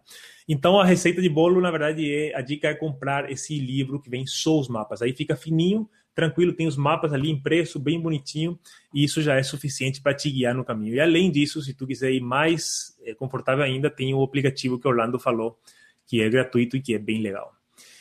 Vamos ver aqui. Ah, o Arion pergunta como é o sinal de internet durante o caminho de Santiago. Internet de telefone 3G, 4G é bem boa. Eu utilizei uma empresa que chama Pepefone, que não é muito famosa, mas é um dos planos mais econômicos que tem. E é, funciona perfeito, porque ele usa a rede da, da Vodafone. Então, se tu quiser, tu pode usar Vodafone, pode usar Orange, qualquer outra rede. Além disso, tu pergunta sobre o Wi-Fi, sobre o wireless. Praticamente todos os bares, restaurantes e albergues têm Wi-Fi. O Wi-Fi é absurdamente lento quando se juntam muitos peregrinos. Por exemplo, tu chega no albergue mais cedo, o Wi-Fi tá show de bola. peregrinos chegam lá pelas quatro, cinco da tarde, todo mundo já tomou banho, já jantou, tá bonitinho ali sentado lá fora no albergue, relaxando, só levando o celular, a internet fica muito lenta. Mas é, tem, então dá para mandar mensagem, mandar fotos, muito legal. Em todos os bares que você chegar, você entra e você pede. Eles têm. Eles, normalmente os, os, as conexões não estão abertas, você tem que pedir mas nenhum deles nega você a senha do. E você não tem que pedir pelo Wi-Fi, você tem que pedir pelo Wi-Fi. Então você chega para eles e fala assim: la password, la contrasenha del Wi-Fi. E o Wi-Fi vai. Eles te passam um papel, normalmente são aquelas senhas gigantescas que é complicado digitar, mas é, todos eles te disponibilizam e funciona muito bem. A minha sugestão é justamente essa: quer dizer, é, se você chegou cedo, faça o que você tem que fazer logo com, com a sua conexão antes que fique completamente cheia, ou deixe para fazer mais tarde, quando o pessoal já começa a ir dormir, aí você, sei lá, manda suas mensagens, avisa o povo que, onde é que você está, sobe foto, faz o que você quiser. Exatamente, exatamente, é. E é, normalmente eles, eles liberam essa internet bem, bem tranquilo. E isso já fica gravado no teu celular, no teu iPhone, no teu Android. Próxima vez, quando tu fizer o caminho, o celular sabe todas as senhas, tu só vai caminhar e a internet vai conectar sozinho. É, é uma coisa espetacular. então, o, a Rosângela pergunta se os albergues são muito lotados em setembro. O ano que eu fui, 2014, setembro, segundo eu conversei com vários hospitaleiros, que são as pessoas que cuidam dos albergues, setembro foi o mês mais cheio para eles. Entendeu? Então, é, depende do ano, porque normalmente o, o, mês mais cheio no Caminho de Santiago é julho agosto, principalmente agosto. Julho é muito quente, agosto os, os espanhóis tiram férias e eles vão fazer o Caminho de Santiago com a família, com os filhos. Então, agosto está bem cheio. Setembro não é para estar tá cheio. Normalmente não está tão cheio em setembro, mas no meu caso, por exemplo, foi estava bem cheio. Mas tem esse mito que as pessoas falam que tem que caminhar rápido para pegar lugar no albergue, vai acabar os lugares nos albergue. Na minha experiência, gente, é, é, isso não, não acontece tanto. Acontece mais perto de Santiago de Compostela. Por quê? porque nos últimos 100 quilômetros são os quilômetros necessários para tu ganhar a Compostela, que é o certificado que, tu, que prova que tu fez o caminho de Santiago e que tu é um peregrino, que tu vai pegar esse certificado lá em Santiago de Compostela. Mas para tu pegar isso aí, tu precisa ter caminhado 100 quilômetros, certo? E é, muita gente caminha só os últimos 100 quilômetros, ali o Orlando está mostrando, caminha só os últimos 100 quilômetros para ganhar essa Compostela. Então, os últimos 100 quilômetros são cheios, precisa reservar albergue. O resto do caminho não precisa reservar. Não precisa reservar, vai tranquilo, vai tranquila. Se chegar lá, o albergue está cheio, tem outros albergues, tem muitos albergues no caminho de Santiago hoje em dia. É, e se por acaso todos os albergues públicos estiverem cheios, tu vai para um albergue privado também, paga 5 euros a mais, 12 euros a mais, dependendo, e, e caminha com. O negócio é caminhar realmente aproveitando cada momento. Não caminhar preocupado, preocupada se vai conseguir lugar para dormir, certo? A, a, a, magia do caminho está em aproveitar cada dia de caminhada é, com, todo, com coração, assim, certo? Para ti, Orlando foi cheio no, no, em outubro? Absolutamente vazio. Inclusive, eu fiquei em alguns albergues que já comentavam que pela falta de gente eles, eles já estavam pensando em antecipar, fechar mais cedo, porque não uhum. realmente a gente não encontrou, a gente não teve nenhum caso em que a, em que a gente ficou em qualquer albergue que fosse o albergue que a gente ficou que foi mais cheio, por incrível que pareça, foi o de Leão, que era das freiras, né, aquele convento uhum. e que é lindo, né, o Lindo. Estar ali é impressionante. A missa no final do, do dia que elas levam a gente para a missa delas e é muito bonito. Uma experiência realmente fantástica. E é, eu não tive nenhum problema, absolutamente nenhum problema. Show de bola. A próxima pergunta, vamos lá. Gente, tem muitas perguntas, muito legal. Como é que tu tá de tempo, Orlando? Uh, eu tenho mais uma hora e quinze aqui. Opa! por, por, você nós vamos indo, vamos lá. Vamos lá. É, a Nilsa pergunta: é, sei que todo caminho tem dificuldades físicas e emocionais. qual, mas qual é o trecho de maior desafio físico? Queres responder isso aqui, Orlando? É interessante isso, porque eu, eu, eu escutei ou li em algum lugar e concordo plenamente. Eu acho que o caminho se divide em três etapas. E, e você pode dizer que cada etapa são aproximadamente dez dias. Uh, o primeiro, a primeira etapa do caminho é o, é o, é o desafio físico. É você principalmente quando a gente está falando de quem começa em Saint-Jean, que você tem que cruzar os Pirineus e você tem que andar por três dias sobre as montanhas, quer dizer, você você desce o primeiro dia até Roncesvalles e depois, até você chegar em Pamplona, é uma série de descidas, subidas, subidas, descidas, não sei o quê, e depois de Pamplona, você vai para o Alto do Perdão, sobe muito, desce muito, e depois você... Os primeiros dez dias são realmente o, a, é a parte onde você se concentra muito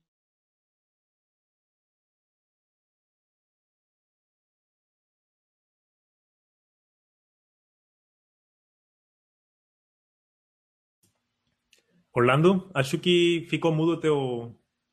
Acho que travou tua conexão.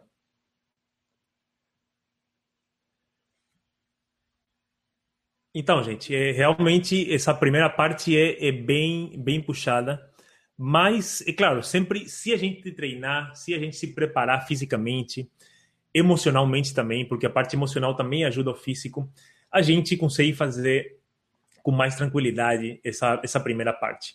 Mas, sem dúvida nenhuma, essa, esse começo, os primeiros três dias, na minha opinião, são os dias mais puxados no caminho de Santiago, pelo fato que tu não está acostumado a caminhar tanto tempo e tem esse, essa travessia dos Pirineus. De novo, para tu é, ver mais sobre isso aí, temos um seminário que foi muito legal, que é tudo sobre os Pirineus, cada coisinha, cada detalhe. Para ver isso aí, tu vai para. Deixa eu ver aqui meucaminhosantiago.com barra primeiro dia. Aí tu vai ver, vai ter acesso à gravação do seminário sobre os Pirineus. Acho que Orlando travou, vamos ver se ele volta daqui a pouquinho. Enquanto isso, eu vou respondendo umas perguntas. Aqui o Arion pergunta: Eu vi que nos vídeos que você saía muitas vezes quando ainda estava escuro. Você indica fazer isso ou melhor sair quando já o dia está claro? Isso depende de você Arion. Muito obrigado pela tua pergunta, porque basicamente eu gosto, eu, eu, sou um cara mais de manhã, eu gosto de acordar cedo, eu gosto de ver o nascer do sol. No caminho de Santiago é, é uma coisa muito mágica, gente. Tu sair quando o sol ainda não saiu e tu vai caminhando, tu está caminhando uma meia hora, 15 minutos e de repente tu vê o sol saindo, amanhecer. É uma coisa assim que não tem como descrever com palavras, somente tu estando lá para ver. No meio do, dos campos, da, natureza assim da Espanha, muito legal. E também eu gostava, como estava muito cheio em, em setembro, quando eu fui, eu gostava muito de sair cedo para encontrar menos peregrinos no caminho. Não é para pegar lugar no albergue, mas simplesmente para caminhar eh, com mais paz, porque eu estava procurando uma certa coisa no caminho e eu gostava muito de caminhar quando tinha menos gente assim no, no ao redor. Porque se tu sai no horário de pico, digamos, eh, tu acaba caminhando e sempre tem alguém na frente, alguém atrás, conversa. Muitos dias eu caminhava também com grupo, porque eu tinha um grupo de caminhada que fiz ali. Eu me juntei com um grupo lá e a gente tem um grupo de caminhada muito legal. Mas muitas vezes eu, eu optava por sair bem cedo de manhã. E sair cedo de manhã é muito legal, gente. Se tu não é uma pessoa que acorda muito cedo, testa alguns dias lá no caminho de Santiago, acorda mais cedo e sai ainda escuro Vale muito a pena. Obrigado, Arion, pela pergunta. Acho que o Orlando voltou, ah, saiu de novo. Deixa eu ver aqui. O Josué fala: saindo às 5 da manhã, corre-se o risco de se perder. É um ponto interessante, Josué. É, corre o risco, porque normalmente tu sai de uma cidade, tu tá numa cidade, digamos, Puente la Reina, tu tá em Puente la Reina, tu vai sair. Tu tem que seguir as setas amarelas, no momento inteiro. Então, como está escuro, realmente fica bem mais fácil de se perder. Então, por isso é, é bom tu ficar bem atento. No, de manhã cedo, eu não me perdi, por sorte, eu estava sempre bem atento, bem concentrado nas setas para seguir bem e aproveitando todo essa, esse ar puro de manhã, é muito legal. Mas é, se tu se distrair, realmente tu corre o risco de não seguir as setas e acabar por um caminho errado, que não tem problema também. Se tu errar o caminho, tu simplesmente volta depois, tá tudo certo, né? O Renato pergunta que horas amanhece e escurece nos meses de maio e junho. Eu não, não lembro exatamente agora, Renato, mas eu vou te dar uma dica. Um site que se chama weatherbase.com. Weather, tipo, seria é, clima em inglês. Weatherbase seria base.com. Vou mandar esses links por e-mail depois. Nesse site é muito legal porque tem horário de amanhecer, de escurecer, tem temperaturas médias do caminho Santiago durante eh, durante o ano inteiro. Eles têm de vários anos, a média de outubro, média de junho. Então é bem legal, weatherbase.com, ali tu vai achar todas as informações. Muito legal. A Marcela pergunta: Você levou travesseiro inflável ou fronha? Não levei travesseiro inflável e não levei fronha. Por quê? Porque os travesseiros na Espanha são diferentes dos travesseiros que a gente tem no Brasil ou aqui nos Estados Unidos. São os travesseiros maiores e cada albergue tem um tipo diferente de travesseiro. Então, eh, o que eu fazia é simplesmente eu abria meu saco e dormir em cima da cama. O travesseiro estava aqui, eu colocava a parte da cabeça do saco e dormir em cima do travesseiro e ele protegia. Eu dormia assim, super tranquilo. Eh, funciona perfeitamente e tu economiza o tempo, o peso de levar um travesseiro ou não, né? Muito bom. Deixa eu ir para a próxima pergunta. Como é que tá, gente? Estão gostando? Temos o Josué, o Marco, Guilherme, Mônica, Isabel, Arion, Denise, Nilza, Antônio, muito legal. Vamos ver aqui. A questão de acordar cedo, você conseguia sair do quarto sem acordar as pessoas? Sim, conseguia sair do quarto sem acordar as pessoas. Muita gente acorda cedo, na verdade. Tem, eu tinha uns amigos japoneses que acordavam às quatro da manhã, uma coisa absurda. E, tipo, eu sempre escuto algum barulho e já acordo. Então, tipo, acordar às quatro, tentava dormir, tentava dormir, não, não conseguia, às cinco já saía. Mas tu consegue também sair sem acordar, depende. Eu, eu saía muitas vezes sem acordar ninguém e, e funciona tranquilo. Mas também se acordar alguém faz parte, né? O Bruno pergunta se é difícil encontrar as setas. As setas não são difíceis de encontrar. No começo, Bruno, eu aprendi uma lição muito boa com as setas. No começo, elas são um pouco mais complicadas porque tu não está acostumado, teu cérebro não está acostumado com o negócio das setas. Mas depois de uma semana, alguns dias, cinco dias, uma semana, tu já fica um master em seta. Fica super fácil tu já vai automático, assim, tipo, vai caminhando e aí tu pensa, meu, como é que eu peguei esse caminho? Aí tu, tu se concentra e tu vê que tu lembra, tu lembra que tu viu uma seta e que tu seguiu, mas tipo, tu já faz inconsciente. Então as setas são bem fáceis de encontrar, o caminho está muito bem sinalizado, não precisa GPS e não precisaria mapa. O mapa é mais para tu planejar o teu dia de amanhã, planejar onde tem água, onde tem comida, se, será, será que eu vou para a próxima cidade? Estou com energia ainda? Quantos quilômetros fica a próxima cidade? Então, por isso que o mapa é bem importante. Então, o Anilza pergunta se eu fiz o caminho sozinho. Fiz o caminho sozinho. É, mas, na verdade, tu não faz o caminho sozinho, porque todas as pessoas que eu conheci lá, com exceção de dois de duas pessoas, tipo, que era mãe, mãe e filha e um casal, tipo essas quatro pessoas estavam acompanhadas, tipo cada uma com seu filho ou com seu seu esposo. Mas o resto das pessoas, gente, maioria vai sozinho. Muita gente está perguntando aqui, mulher sozinha no caminho, tem perigo? Eu acho que não tem. Se minha mãe me perguntasse, Diego, posso fazer o caminho sozinha? Eu vou falar, mãe, vai, aproveita, curte, bem tranquilo. Não tem perigo. Aconteceram umas coisas nesse ano, ano passado, com uma peregrina que sumiu, desapareceu americana. Acontece, acontece essas coisas de vez em quando, não sei porquê, mas normalmente não tem problema nenhum, gente. Principalmente se tu for nos meses de maio, junho, julho, agosto ou setembro. Alguns desses cinco meses sempre tem, tem gente no caminho, tá? o caminho está cheio. Então não é para se preocupar. Os espanhóis gostam muito dos peregrinos. É, muitas mulheres sozinhas. Eu fiquei amigo de senhoras que caminhavam sozinhas, mulheres mais novas que caminhavam sozinhas. Então, é, é realmente o caminho para todo mundo. É, e se tu tá sozinho para ir, se tu tá sozinha, Nilsa, pode ir tranquila que é, que não tem perigo. Tipo, claro, não posso garantir para ti 100% que nada vai acontecer, porque, né, nunca se sabe. Mas, eh, na minha experiência e no que eu converso com as pessoas, é super tranquilo. Vamos ver. A Mônica pergunta se tem algum lugar ou cidade que vale a pena ficar mais um dia para conhecer. Excelente pergunta. Eu gostei muito de, da cidade de León.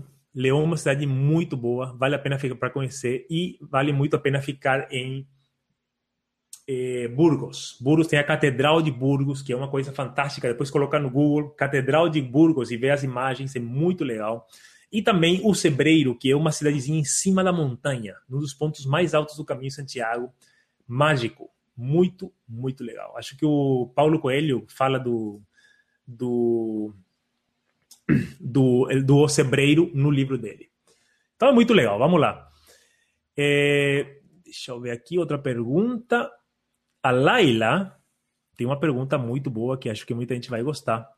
Ela fala: Eu não falo inglês nem espanhol. Vai ser difícil me comunicar? Vou ter problemas para a imigração em Madrid? Então, Laila, muita gente que faz o caminho de Santiago não sabe falar espanhol. São pessoas da Europa que falam as línguas deles, que tem várias línguas na Europa, ou inglês. E os espanhóis em si, eles não falam tanto inglês. Eu acho que é menos que o Brasil ainda. Acho que os brasileiros falam mais inglês do que os espanhóis. Os espanhóis não falam inglês. Então, o fato de tu não falar espanhol não tem problema, porque a maioria das pessoas eles são de, são pessoas que não falam espanhol. A maioria, a maioria, dos peregrinos que vão lá não falam espanhol. E é tudo meio intuitivo. Tu vai num lugar, tem um menu do peregrino, tu vê ali o que tem, tem normalmente tem espanhol e inglês. Então tu consegue ler que é peixe, sei lá, tem carne, salada. Tu consegue pedir, fazer o teu pedido para comer. E depois disso, por exemplo, se tu quer tomar um café, pedir um café, tipo, não tem problema nenhum, é bem intuitivo, bem tranquilo. E eu acho que, que o Caminho de Santiago é, é bem aberto. As pessoas não falam inglês, não falam português, lá só falam espanhol, mas eles, como estão num, num clima do caminho, o coração bem aberto, querendo ajudar os peregrinos, as pessoas acabam se entendendo de uma forma mágica e por isso eu acho que tu não vai ter problema. Imigração em em Madrid ou Paris. Paris eu nunca fui, Diego, e Madrid foi bem legal. Simplesmente eh, tu fala pro oficial de imigração que tu é um peregrino, vai vem, vem fazer o caminho Santiago, tua mochila está aqui. Aí ele vai, para mim ele perguntou, por exemplo, tá, e tu vai para onde agora? Falou, eu tô indo para Saint-Jean, vou pegar o trem, vou para Saint-Jean e amanhã começa o caminho Santiago. Basicamente isso. E se te perguntarem mais alguma coisa, tu responde. Eles estão acostumados, muita gente chega cada dia para fazer o caminho Santiago e o lugar principal da onde os peregrinos começam é em Madrid. Então, o fato de tu chegar em Madrid, acho que vai ser bem mais fácil de, de tu fazer essa imigração. Tipo, tranquilo. Se precisar, tu anota o nome do albergue tu vai ficar. É bom ter uma reserva nesse albergue do, da primeira noite, um albergue Saint-Jean, então tu vai vai mostrar essa reserva se precisar, mas não é não é não é uma, um requisito tu ter reserva no caminho de Santiago para tu entrar na Espanha. Normalmente eles entendem, então é bem tranquilo. Margarete, Marcelo, Marco, Bruno. Como é que tá, gente? Show de bola? Já estão cansados? Querem continuar? Me deem um feedback aqui. Vamos ver como é que temos várias pessoas ainda. Daqui a pouco a gente vai fazer o sorteio de três inscrições para o nosso curso Caminho Santiago. Deixa eu falar um pouquinho sobre o curso rapidinho. O curso do Caminho Santiago é um material, é o melhor material que existe hoje para se preparar para o Caminho Santiago. Em vídeo, não tem nada melhor, nem em nenhuma outra língua. O curso é totalmente em português, são mais de 30 horas de vídeo de alta qualidade, explicando absolutamente tudo que tu precisa para fazer o caminho Santiago. Tudo. E esse, esse curso hoje, deixa eu te mostrar, a gente está com uma casa nova, porque a gente tinha o curso na Udemy, as pessoas, era um pouco complicado, porque as inscrições da Udemy não tem pagamento em real, as inscrições eram em dólar, e com o dólar no Brasil tão alto, fica um pouco difícil. Mas agora a gente tem uma nova casa, que é o site meu caminho Santiago, é, cursocaminhosantiago.com. Então, cursocaminhosantiago.com, muito legal. E esse aqui é o site. Basicamente aqui, deixa eu te mostrar, tem aqui tem um vídeo de explicando como é que funciona o curso. Aqui tu clica para se cadastrar. tem uma explicação de que, que tu vai aprender. Aqui, por exemplo, no curso você vai ter acesso a mais de 30 horas de vídeo de preparação do caminho, mais de 200 lições, mapas, lista de equipamentos, lista de albergues, tem uma lista de todos os albergues do Caminho Santiago aqui nesse curso. Acesso exclusivo a uma comunidade de peregrinos e acesso vitalício ao curso. Tu se inscreve uma vez e tu tem acesso vitalício. Significa que se daqui a cinco anos tu fizer o caminho de novo, tu tem acesso ainda ao material atualizado, porque eu estou sempre criando novas aulas e novas dicas para peregrinos. E aqui temos um exemplo das aulas. Tu consegue ver. O... Acho que Orlando voltou aqui. Deixa eu ver. Orlando? Oi. Voltou? Tudo bem? Com... Beleza. Eu... Caiu a rede de internet aqui. Opa, que bom que tá de volta. Eu estou me conectando pelo meu celular, pela, pelo, pelos dados do celular. Vamos ver se segura. Beleza. Estou mostrando o pessoal aqui o curso e já, já continuamos com as perguntas. Tá bom. Então, pessoal, aqui temos umas é, exemplos de aulas que tu pode assistir. Temos uns, uns opiniões de alunos sobre o curso. E aqui o currículo. Olha o currículo, que legal. Tipo, olha a quantidade de material que tem. Tudo, tudo explicadinho, passo a passo. Muito, muito legal. Tablets, o que levar, atravessando os Pirineus, dicas importantes, como cuidar das bolhas, ó, passo 1, 2, 3, 4, farmácias no caminho, como consultar o médico, lidando com dor, super dicas, muita coisa aqui, ó. Tem um resumo de todos os dias do caminho em Santiago, que eu gravei vídeos, vídeos exclusivos, podcast do caminho, e assim vai. Então, basicamente, para a gente se cadastrar, vai para cursocaminhosantiago.com, ali para o pessoal aqui que está aqui no nosso seminário. A gente vai sortear três, três inscrições daqui a pouquinho, mas para o pessoal que não ganhar e que quer se inscrever, vem aqui, clica no botão fazer este curso agora. Essa página vai mostrar. Aqui tem um cupom de desconto especial para o pessoal do seminário. Simplesmente escreve seminário. Seminário e clica OK. Cupom de desconto aceito. E aqui o desconto foi aplicado vai para o próximo passo. Deixa eu fazer uma simulação rapidinho aqui. Próximo passo.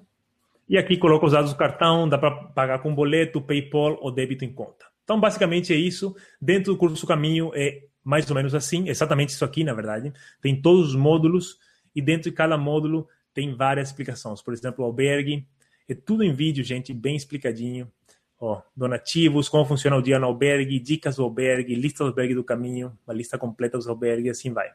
Então, esse aqui, o curso Caminho Santiago, a gente vai sortear três inscrições. Para quem quiser mais informação, cursocaminhosantiago.com e assim vamos. Então, vamos continuar aqui com as nossas perguntas, aproveitando que o nosso amigo Orlando voltou. Já estava ficando sem voz, Orlando. Ainda bem que tu voltou.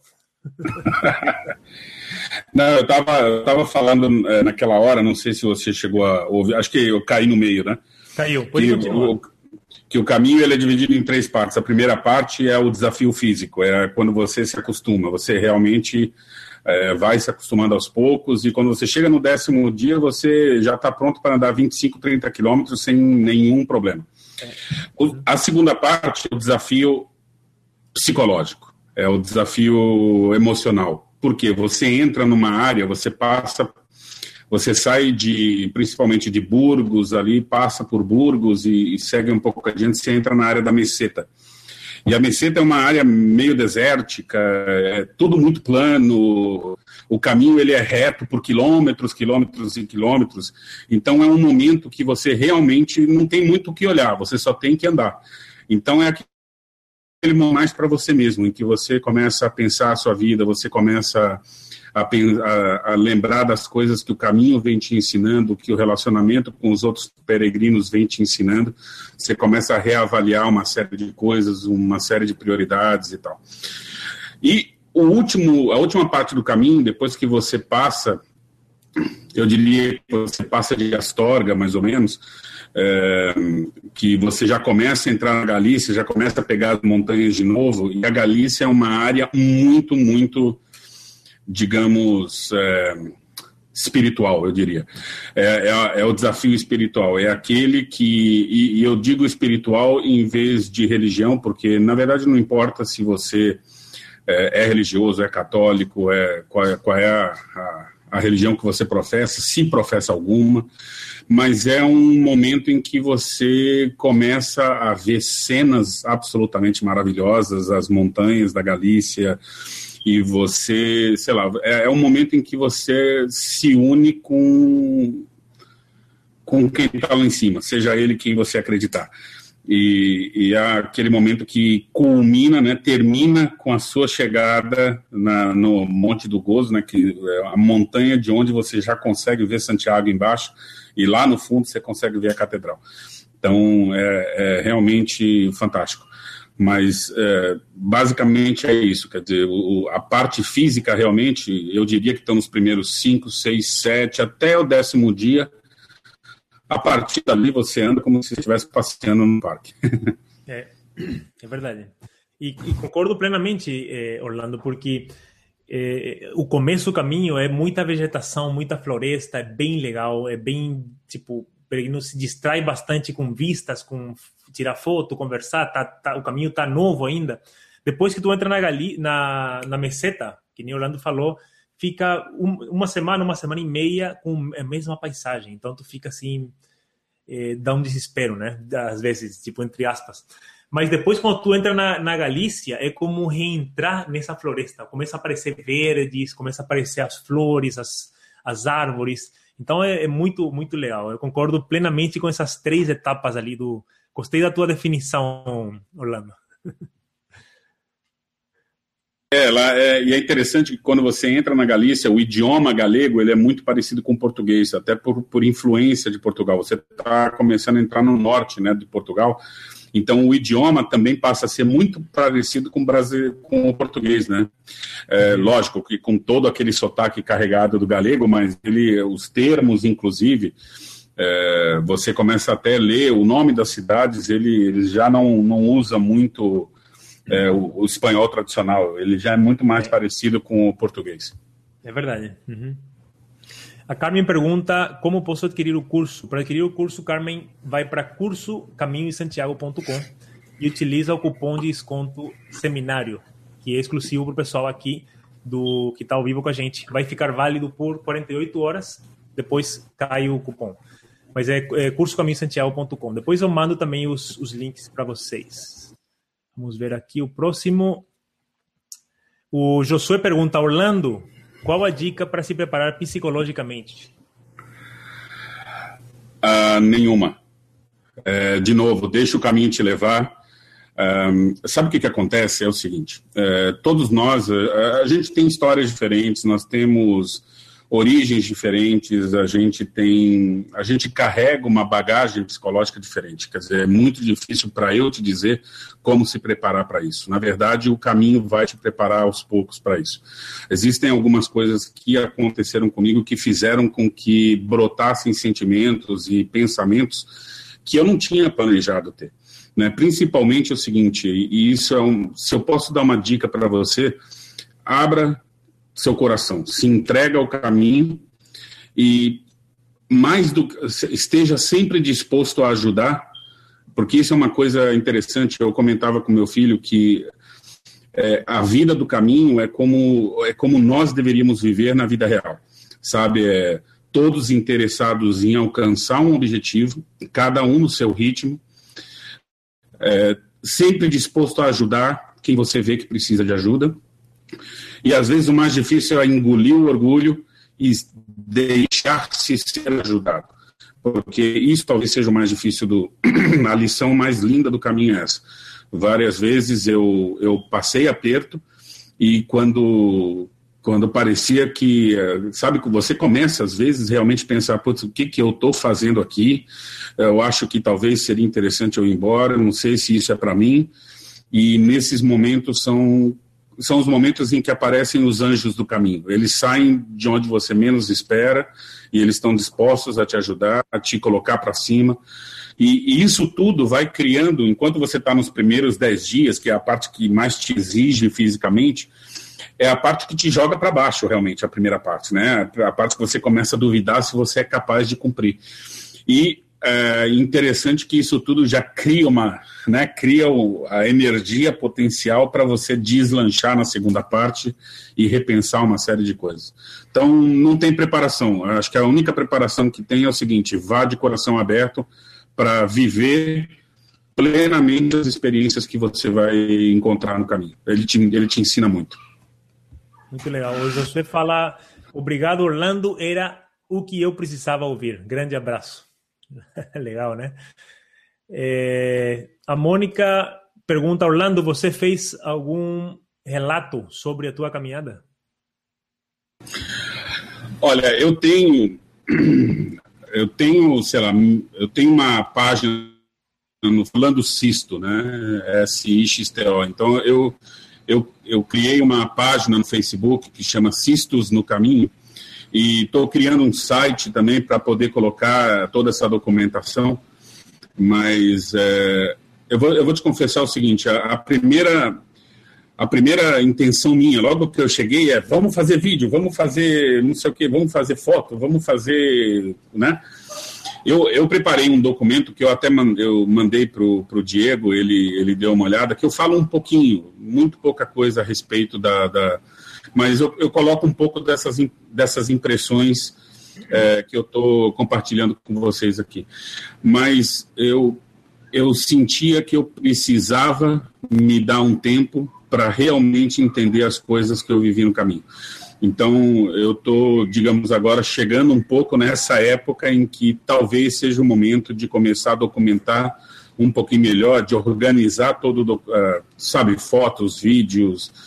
Uh, e o, o Diego estava comentando a respeito do Edson, né, que ele estava programado para estar aqui junto com a gente no seminário e falar um pouco do livro dele.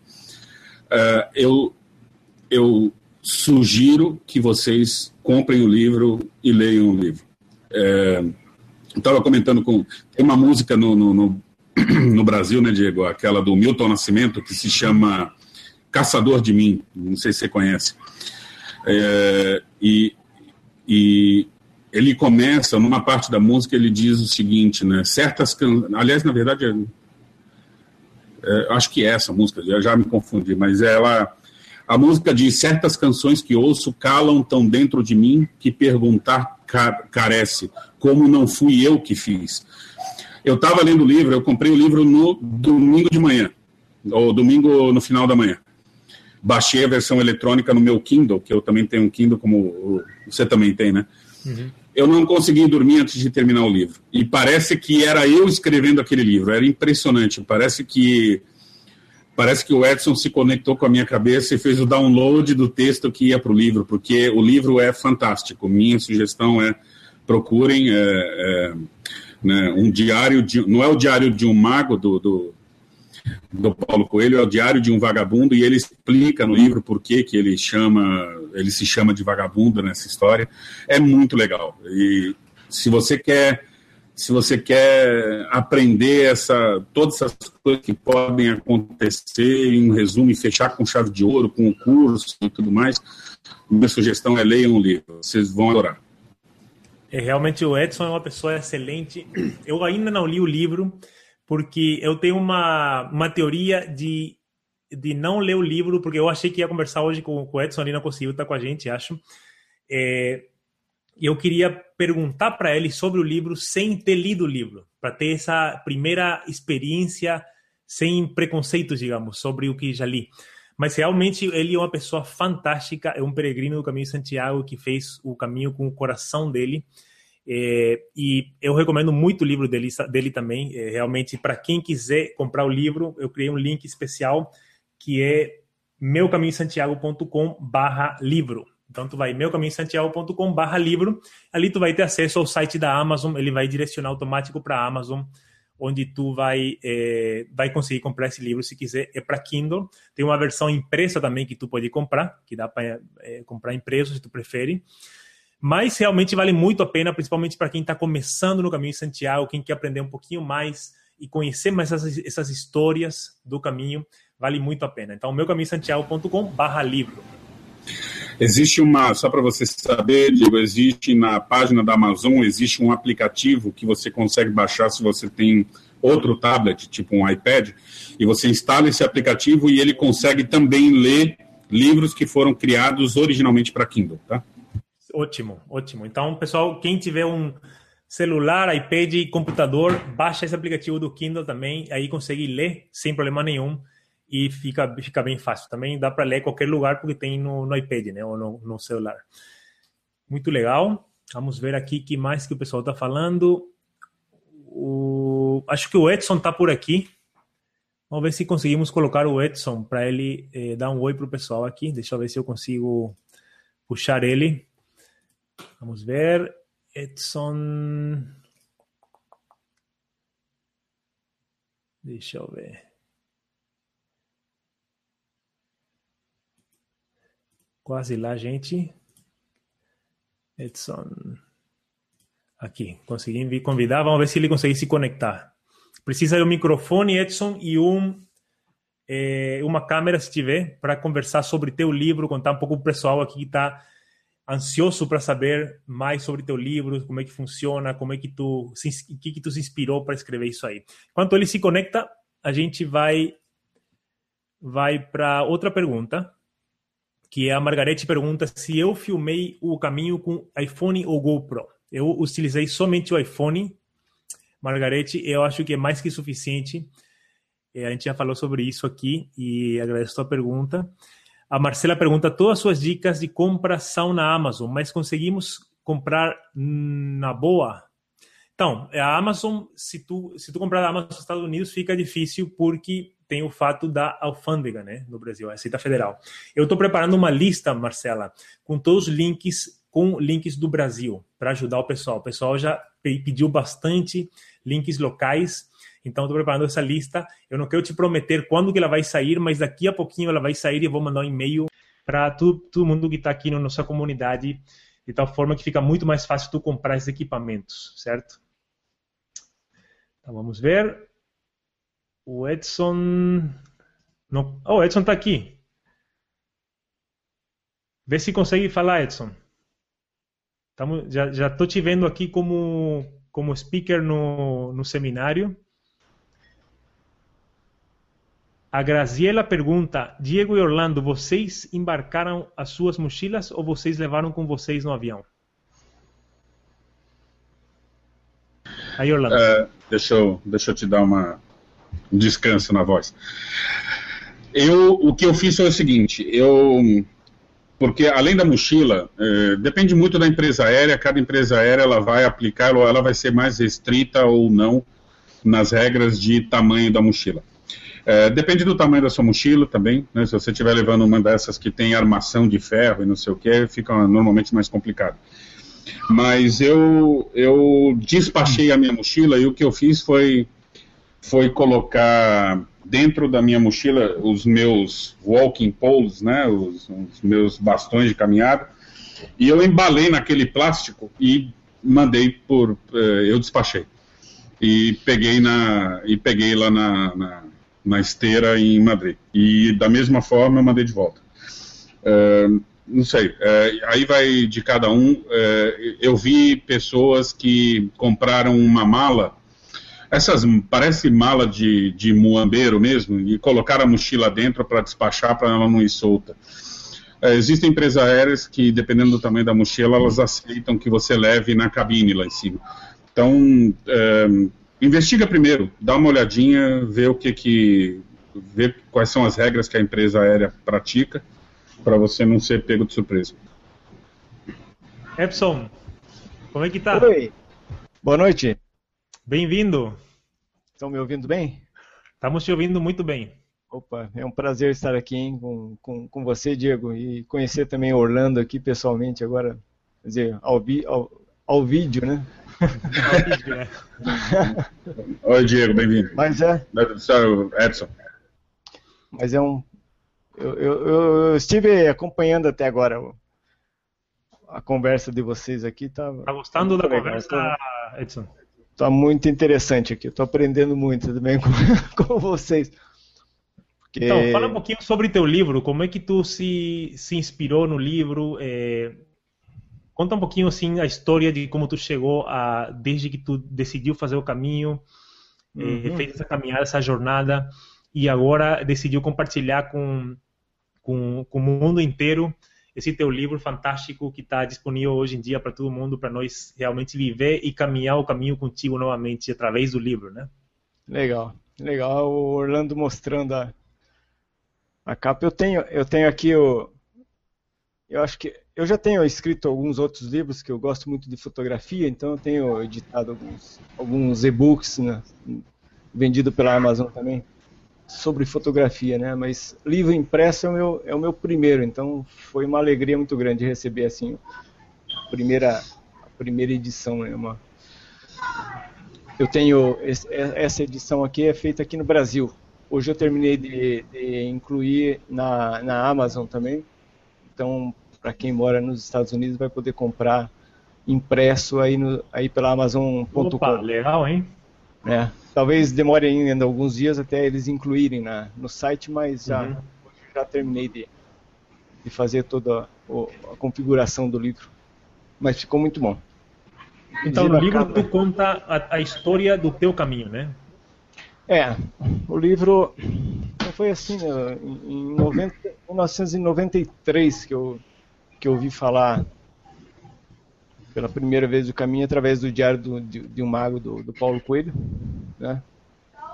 E ficou aquela, aquela, aquela sensação assim de que um dia eu faria esse caminho também. Eu, eu, eu me interessei muito pela, pela história. Né? E decidi, decidi, foi em 93, de 93 para 94 eu decidi que um dia eu faria esse caminho. Mas como é, me parecia uma coisa distante mesmo assim, né? No início, né? Mas como sinal de comprometimento naquela, naquela época, eu, eu fui na, numa loja de, de material esportivo, de montanhismo e tal, e comprei a minha mochila e guardei essa, guardei essa mochila por, por 20 anos, deixei ela guardada, né? Nunca usei a mochila, deixei ela guardada dentro do guarda-roupa. Falei, um dia eu vou, eu vou é, é, inaugurar essa mochila no Caminho de Santiago. E foi assim, demorou, demorou um bom tempo assim para para chegar nesse nesse sonho que era de fazer o caminho, mas apareceu a oportunidade e eu não, não perdi essa oportunidade, né? Então, em 2013, eu ainda morava na Itália. A gente, a gente, estava com a família lá por. Eu já estava lá por quatro anos. E, e a, minha, a minha esposa e meu filho mais novo, em fevereiro de 2013, voltaram para o Brasil. A gente já estava com essa nessa perspectiva de voltar ao Brasil, então em fevereiro eles voltaram. E eu permaneci na Itália por mais algum tempo, porque meu filho mais velho estudava lá e ia ficar morando sozinho, terminar os estudos, trabalhar. E eu ia ajudar ele a, a procurar um, um lugar para ele ficar, um, um, apartamento menor só para ele, e auxiliar, né? E foi, ne, foi nessa que, que surgiu, né? Eu pensei assim, conversei bastante com ele, depois com a minha esposa. Falei, ó, ao invés, antes de voltar ao Brasil, eu vou fazer o caminho, vou aproveitar essa, essa chance agora, porque uhum. depois talvez demore mais algum outro, mais algum tempo para uhum. se realizar. Né? E deu certo, deixei meu filho bem, bem, é, bem é, alojado lá na. A gente morava numa cidadezinha perto de Florença. E em abril, no começo de abril, no dia 10, eu, eu saí para a Espanha. Então, questão de custo aí para mim, por exemplo, passagem aérea de, da, da Itália para a Espanha era, era muito, era muito, são muito baratos assim as, a, os bilhetes, né, que a gente fala, né? E como eu tenho a, a cidadania italiana, então não tinha essa, essa preocupação com, com alfândega, com uhum. nada. A gente já tinha o, o passaporte italiano, né? E aí foi dia 10, perdi um dia em Pamplona, porque por causa de um, de um, de um voo que eu perdi lá na, em, em, Barcelona, na, durante a ida, eu não consegui sair de um voo e pegar outro, acabei perdendo, então eu acabei indo parar em Pamplona, né, de trem, dormi em Pamplona, de Pamplona já me encontrei com alguns peregrinos na rodoviária ali, porque tem um ônibus que sai todo dia. Não sei se hoje é assim ainda, mas uhum. até, até 2013 eu, eu lembro. Eu estou meio, meio por fora assim do. Do Continua do... exatamente igual, Edson. Sai de, é a mesma coisa, né? De Pamplona para Sanjana. Só, só existia um ônibus que saía de, de Pamplona para Rossensvals, né? Hum, okay. Que é às 18 horas. Uhum. E eu cheguei, eu cheguei em em Pamplona no dia, no dia 11, eu cheguei às 19 horas. Então eu já tinha perdido o ônibus, hum. fui para o albergue, lá eu conheci o Pedro, um senhor de, com seus 70 anos, 65, 70 anos, de Nova York. Senhor muito bacana, a gente já fez amizade ali. No dia seguinte passamos o dia inteiro em Pamplona para aguardar esse ônibus às 18 horas.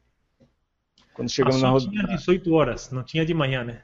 Não tinha de manhã, era o único ônibus que, que tinha para Roncesvalles. Aí nós fomos para a rodoviária, aguardamos lá. Nisso já começaram a chegar outros mochileiros e a gente foi desconfiando que eram outros peregrinos tal, e começamos a conversar. Aí eu descobri a Neuza, que é uma brasileira que estava em mora em Los Angeles, é casada e mora em Los Angeles.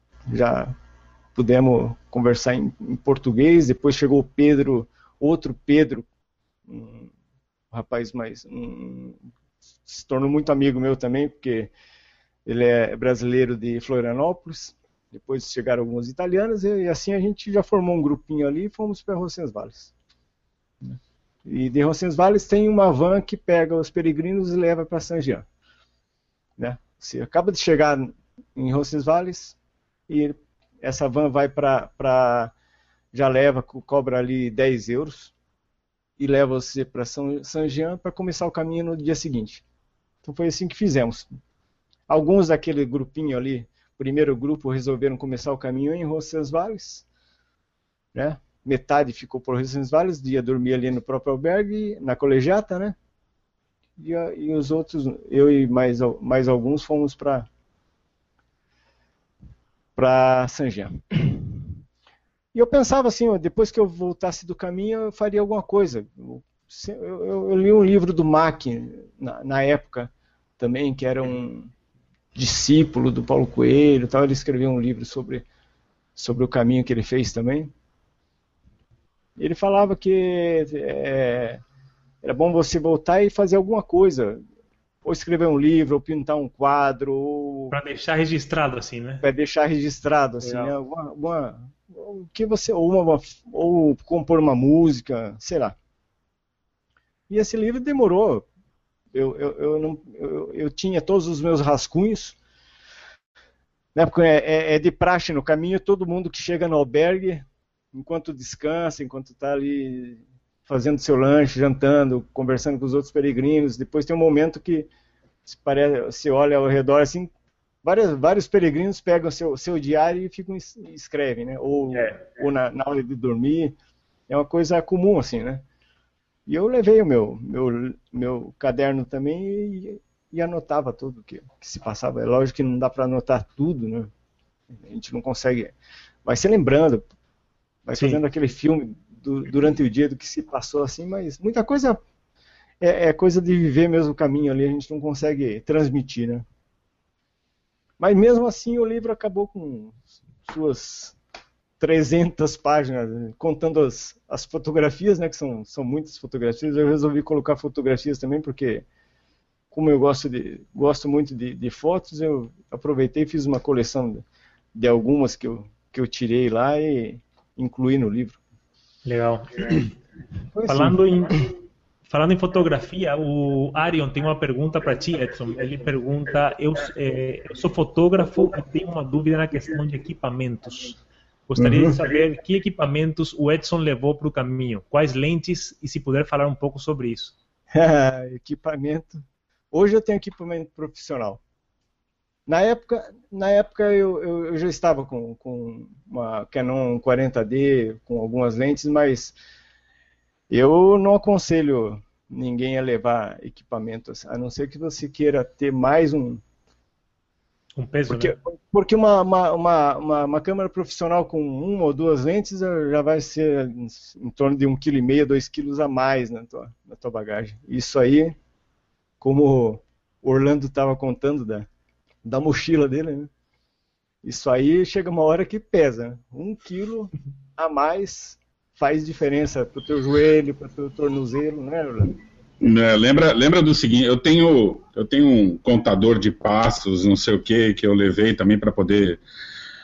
O, você, a média é o seguinte, de San Jean, Santiago, você dá 1 milhão e 200 mil passos.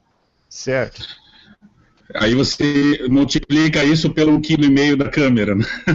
e aí você vai fazer a conta e vai chegar à conclusão de se vale a pena ou não. É. O celular, os celulares hoje eles são mais do que suficientes para tirar lindas fotos. É, eu, eu no meu caso eu não tinha um smartphone. É, eu levei um celular comum para me comunicar mais com o meu filho que estava na Itália. Acabei usando muito pouco ele também, porque eu nem comprei o cartão. Eu usei o cartão que eu, o resto do cartão que eu tinha ali. Depois, durante o caminho, quando eu encontrava a internet, eu me comunicava com a minha família que já estava no Brasil, tal. Eu, eu, eu, eu comprei uma, uma câmera compacta, daquelas pequenininhas, mas muito boa, né? uma Nikon com 12 mega, megapixels. Então, tirei ótimas fotos lá e uma coisa muito muito ligeira, como se diz, muito leve, né? É, não, não atrapalhou em nada. E você consegue como, como o Orlando falou, com, com os smartphones ou com os celulares, tira ótimas fotos, não, não, se preocupar muito de levar equipamento profissional ou não, que, que isso aí vai fazer uma diferença grande no peso. Né? É, e o peso da mochila, hoje a gente pensa assim, não, é tranquilo, eu levo mais um quilo, mais dois quilos, mas que nem Orlando falou, depois de caminhar tanto tempo, a, a gente começa a sentir o, os pés, os tendões, tudo fica mais complicado com relação ao peso. Então temos que ter bastante cuidado nisso. E qualquer é. celular, que a gente falou, é suficiente hoje para para tirar esse, essas fotos fantásticas, né? É, é verdade. É, os equipamentos hoje se consegue tirar ótimas fotos, né? Nada, nada assim profissional para se fazer um, um trabalho profissional, mas uhum. mesmo assim Edson, consegue bom resultado. Deixa eu te perguntar uma coisa que o pessoal está perguntando aqui. Se, uhum. se tu tivesse alguma dica para dar para as cento e poucas pessoas que estão agora no seminário, que que tu que, que, tu, que dica tu daria, assim, pessoas que estão se preparando, que estão sonhando com fazer o caminho de Santiago, é, não somente talvez dicas de equipamento, mas dica mais de, da parte psicológica, sim. Sim. Olha, isso é, é, é, o que eu sempre pensei, porque como você falou também, eu não, não estava muito preparado fisicamente. Eu, lógico que eu fiz um, uma preparação pequena, por exemplo, com a bota, não não comprei a bota num dia para sair fazer o caminho de Santiago no dia seguinte. Eu, eu dei uma maciada nela, andei alguns quilômetros para, né? Uhum.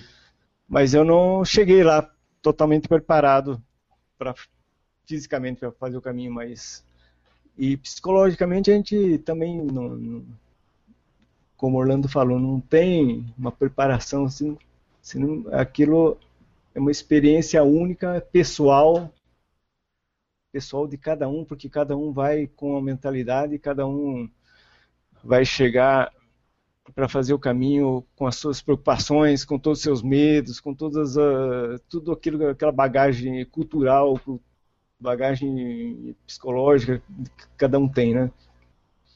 Mas eu, eu diria assim, é, é, se abrir mesmo, é, é, se deixar levar pelo caminho, sabe?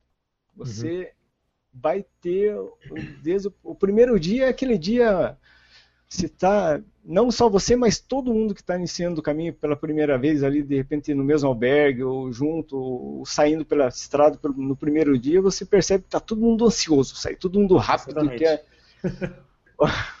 não é assim? É. Todo mundo quer sair rápido. Eu, eu conheci um italiano no, no primeiro dia, estava no mesmo albergue meu lá, em San Jean. Ele acordou uma hora antes de todo mundo assim, já arrumou e já saiu. Saiu não deu três dias, eu encontrei ele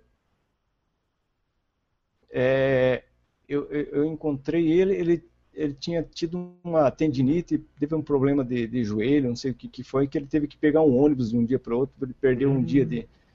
ficou um dia mais no albergue, sabe? Certo. Então, eu digo assim, é, por mais que a gente queira, queira dizer alguma coisa, é, é, chegar e aproveitar cada momento mesmo. Aproveitar, não perder. Eu, eu, eu penso que eu perdi, às vezes, muito, muitas vezes, de, de fazer amizades, mais, mais pela minha falta de, do inglês. Você usa muito, né? Muitas pessoas falam inglês no caminho, você conhece é. pessoas, os próprios alemães mesmo, france, franceses que não gostam de falar inglês, então você eu fiz amizade com franceses sem falar uma, uma palavra em francês. Sim. Eu aprendi a curar a minha uma bolha gigante que eu tinha na, na, na, na num dos calcanhares meus com um francês que já havia caminhado, ele ia chegar em Santiago fazendo 1.500 quilômetros. Então, quando eu estava com a minha bolha gigante, ele já tinha curado duas vezes o calcanhar dele. Né? É, então, mas mesmo apesar da língua, você enrolar no, no espanhol, você enrola no inglês, a gente é, se deixar mesmo levar. Cada pessoa que passa do teu lado, assim, você não perder a oportunidade de, de, de cumprimentar e, e caminhar junto um pouquinho. Se você quer caminhar, em certos momentos quer como eu fazia, o Diego disse também, muitas vezes saía de manhãzinha para sair antes, assim, para poder ter um momento de solidão, assim, né? Eu gostava muito disso também. Mas chega uma hora que você precisa de um grupo, precisa ter alguém do teu lado, você, você sente falta disso também da, da comunidade, né? É verdade. Então, o, foi assim. O realmente é, é uma coisa de as pessoas se, se entendem mesmo sem falar a mesma língua, né? Por exemplo, eu, tinha, eu conheci um, um, um brasileiro que ele falava somente português, não falava espanhol nem inglês. E ele ficou melhor amigo de uma mulher alemã, de uma alemã que falava alemão e inglês. Então eles, na verdade, não, não, não se comunicavam, eles falavam cada um na língua deles, mas eles criaram um, um, um, um laço de amizade assim muito grande, mesmo sem se comunicar no dia a dia. Então é realmente é uma coisa assim incrível.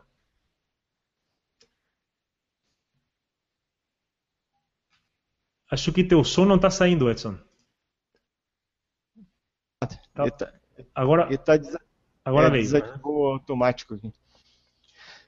Mas é, é, a gente se deixar levar pelo caminho mesmo, se aproveitar esses momentos, você vai, vai conhecendo pessoas, vai se descobrindo. Né? Eu, tantas, tantas coisas, tanta, tantos fantasmas assim que a gente tem, os medos, as angústias ou coisas que você não entendia na vida, de repente, com o tempo, durante o caminho, você vai entendendo. Uhum. Quando chega, quando chega a Santiago, assim, é aquela explosão, né? Você sente vontade de chorar, de é, desabafar é. mesmo, assim, porque é uma coisa muito, não pela chegada, né? Mas por tudo aquilo que se viveu ali, durante aquele, aqueles dias, né? A Marcela está perguntando aqui Acho que a pergunta que muita gente tem aqui é com relação ao bastão de caminhada. Como levá-los na mala?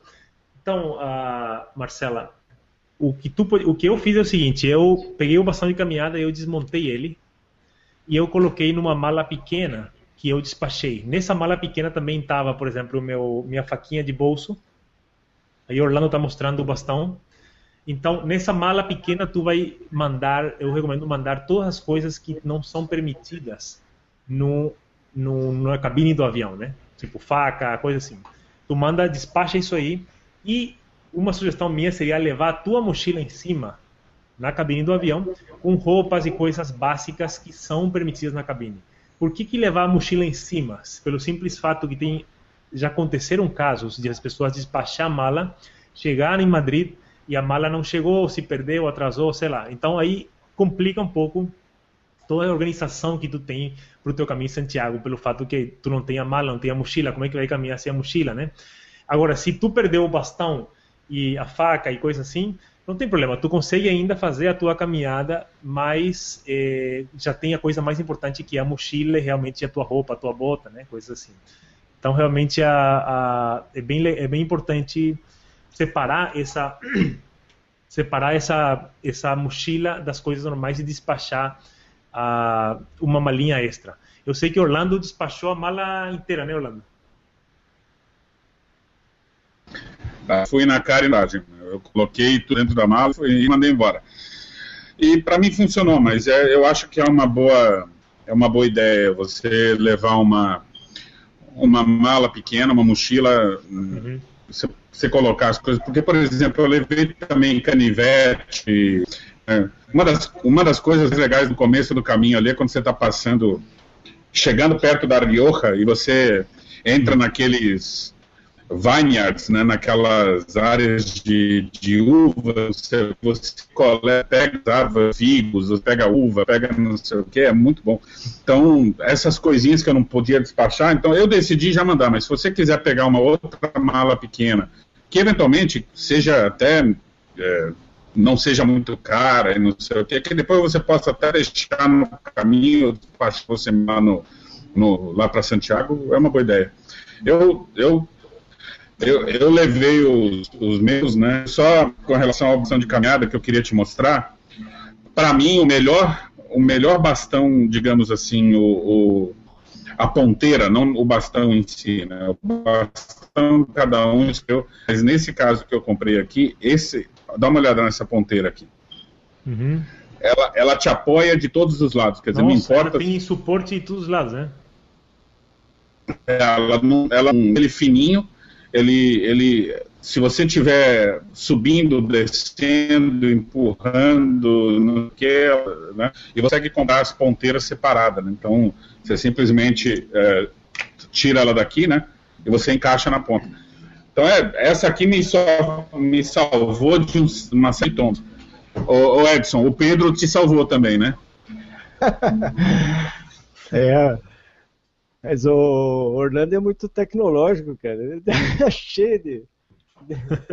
Gostei desse bastão aí. O, o, o, meu bastão eu, eu comprei na saída de São Jean. Bastão com a ponteira, tinha uma ponteira de, de alumínio, né? Uhum. Eu e o Pedro, a gente comprou junto. Depois eu consegui levar ele para a Itália na volta, mas da Itália para o Brasil eu acabei deixando lá, deixei na casa de um amigo. Mas era um bastão simples, mas Achei interessante porque o meu, esse meu bastão com a, com a ponteira de alumínio, naqueles pedregulhos, a gente sofria um pouco para para fixar e, ele, né? Fixar. E ele avisava todo mundo que você estava chegando, né? É, o toque tá até hoje na cabeça, né? Ah, legal. Então, é, Edson, a Marcela tem uma pergunta que eu tinha comentado antes, que eu conversei com o Renan e ele comentou que tu fez o caminho com um orçamento mais apertado, assim. E muita Sim. gente tem preocupação com relação a quanto dinheiro vou gastar, será que posso fazer com pouco dinheiro? Então a Marcela pergunta aqui é, se você poderia compartilhar com a gente um pouquinho uhum. dessa parte de como, como tu é, gestionou essa parte ali. É. é, como eu disse, na, a passagem aérea da Itália para a Espanha era barata, então eu, eu, eu estava com um orçamento de mais ou menos uns 600 euros. Depois comprei tudo adiantado, então as, dois bilhetes aéreos para a Espanha, uhum. um, um, até Barcelona e de Barcelona para Pamplona. Né?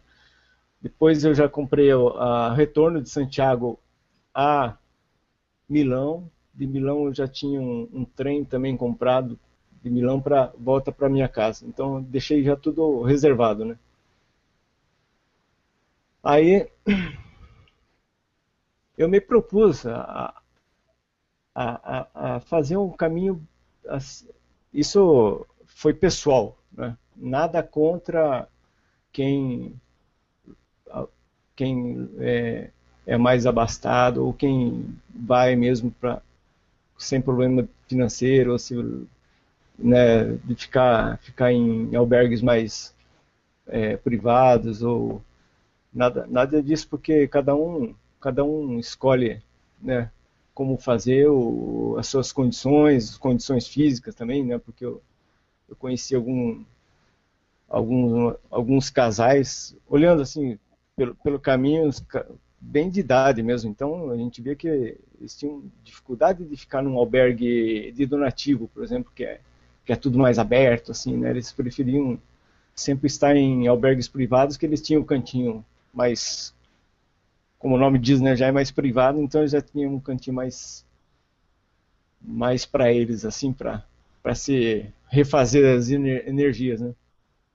Mas então, como eu, eu acabei perdendo esse voo de, de Barcelona a Pamplona, então eu tive que comprar um bilhete de, de trem de Barcelona a Pamplona, e, e aí já foi mais uma parte daquele pouco orçamento que eu tinha, né? Havia me sobrado 480, mais ou menos 470 euros. E, e eu, ali eu já paguei 60 euros naquela passagem de bilhete. Eu fiquei com o coração apertado assim de ter que fazer aquilo, mas não teve, não tinha outro jeito, porque porque o, o voo, aquele voo eu, eu perdi mesmo, não tinha jeito, né? No final me sobrou, me sobrou 400, quando eu cheguei para iniciar o caminho, já pagando a van, depois para Saint-Jean, então, e mais alguma coisa que a gente gastou em Pamplona, me sobrou 400 euros. Aí eu peguei a minha, minha contabilidade, minha caderneta e falei, agora, eu, agora é a hora da verdade, né? Eu vou ter que fazer na ponta do lápis aqui dia por dia, porque senão eu vou chegar, não chego a Santiago, né? não, né? O que, que eu fiz? Eu, eu, eu dividi, então se divide, eu sabia que eu ia fazer em 32 dias, eu daria 12 euros e 50 por dia. Eu já tinha estabelecido assim um, o meu roteiro, já havia escolhido muitos albergues de donativo. Além de saber que é, por donativo você dá aquilo que, que, que pode, aquilo, né? E se você não, não tiver, você pode pegar. Isso que é uma coisa fantástica também, né? Tá ali, se você precisar de dinheiro, você pode pegar. É, eu não, não vi ninguém fazer isso, mas alguns albergues tinham essa opção também. Eu não cheguei a pegar dinheiro de nenhum albergue, mas, mas muitas vezes eu não tinha não tinha o que dar. Uhum. Ou, ou, ou dava um euro, dois euros, né? 5 euros, assim, no, no, máximo, assim. Então, 12,50, teve um dia que eu cheguei numa, numa cidadezinha ali, é, logo no, no, no, início, logo no início, acho que foi Pamplona, Cisur, é, depois de Pamplona, a primeira cidadezinha que eu fiquei em Puente Cisur Menor. Puente la Reina não foi, foi em Cisur, Cisur Menor, né? Tem uma... Cisur Menor. Cisur Menor. Esteia, Cisur Menor. Eu, eu não decidi não ficar em Pamplona porque eu já havia ficado na ida. Uhum. Então falei, vou andar mais um pouquinho, logo em seguida tem Cisur. E tem em Cisur tem um, um, albergue de donativo. Eu fui direto para lá, mas já estava lotado. A molecada da escola, não sei de qual cidade, que se juntou no albergue e ocuparam todas as camas. Aí eu cheguei na, na no, no outro albergue que é privado e custava 10 euros. Né? Eu falei, bom, dos 12,50 por dia, 10 euros de, de albergue, já me sobraram 2,50 para comer, né? fazer o, algum lanche. E foi assim, durante a, os 30 dias, mas eu não, não, não me preocupava, porque eu, muitos albergues a gente encontrava providência. É, uhum. Muitos, você chega, você chega, o pessoal está fazendo preparando comida, outro pessoal leva, já leva a comida pronta, tem a cozinha para os, os, os peregrinos do dia anterior já prepararam a comida e deixaram ali, eles não levam, não levam para o dia seguinte, para não carregar mais peso. Então, se eles compraram um pacote de macarrão, fizeram metade do pacote, eles deixam para o albergue, deixam sal, deixam molho de tomate, deixam refrigerante. Tudo. Então, muitas vezes chegava assim, meu orçamento estava super apertado, vasculhava a cozinha, se encontrava muita coisa, uhum. ou algum peregrino me chamava para jantar junto, dividia o lanche. Então. Essa foi, foi uma experiência muito, muito legal nessa parte, assim, de, de acreditar numa providência que uhum. muitas vezes a gente fica aquela preocupação, né? Que, eu tenho, não posso, não posso, né? Não pode acontecer nada, se deixar mesmo levar e, e, as coisas foram caminhando assim que eu cheguei inteiro e vivo, com 7 quilos a menos, mas cheguei vivo. Nossa, muito legal.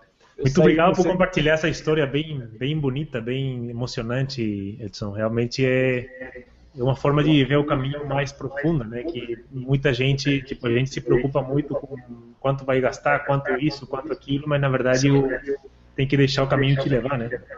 É, deixa, acredita mesmo e as coisas vão acontecendo assim que você não espera, né? Vem, vem de todo lado, se encontra as peregrinas coreanas assim no meio do caminho que te oferecem maçã, te oferecem laranja, tal, sabe?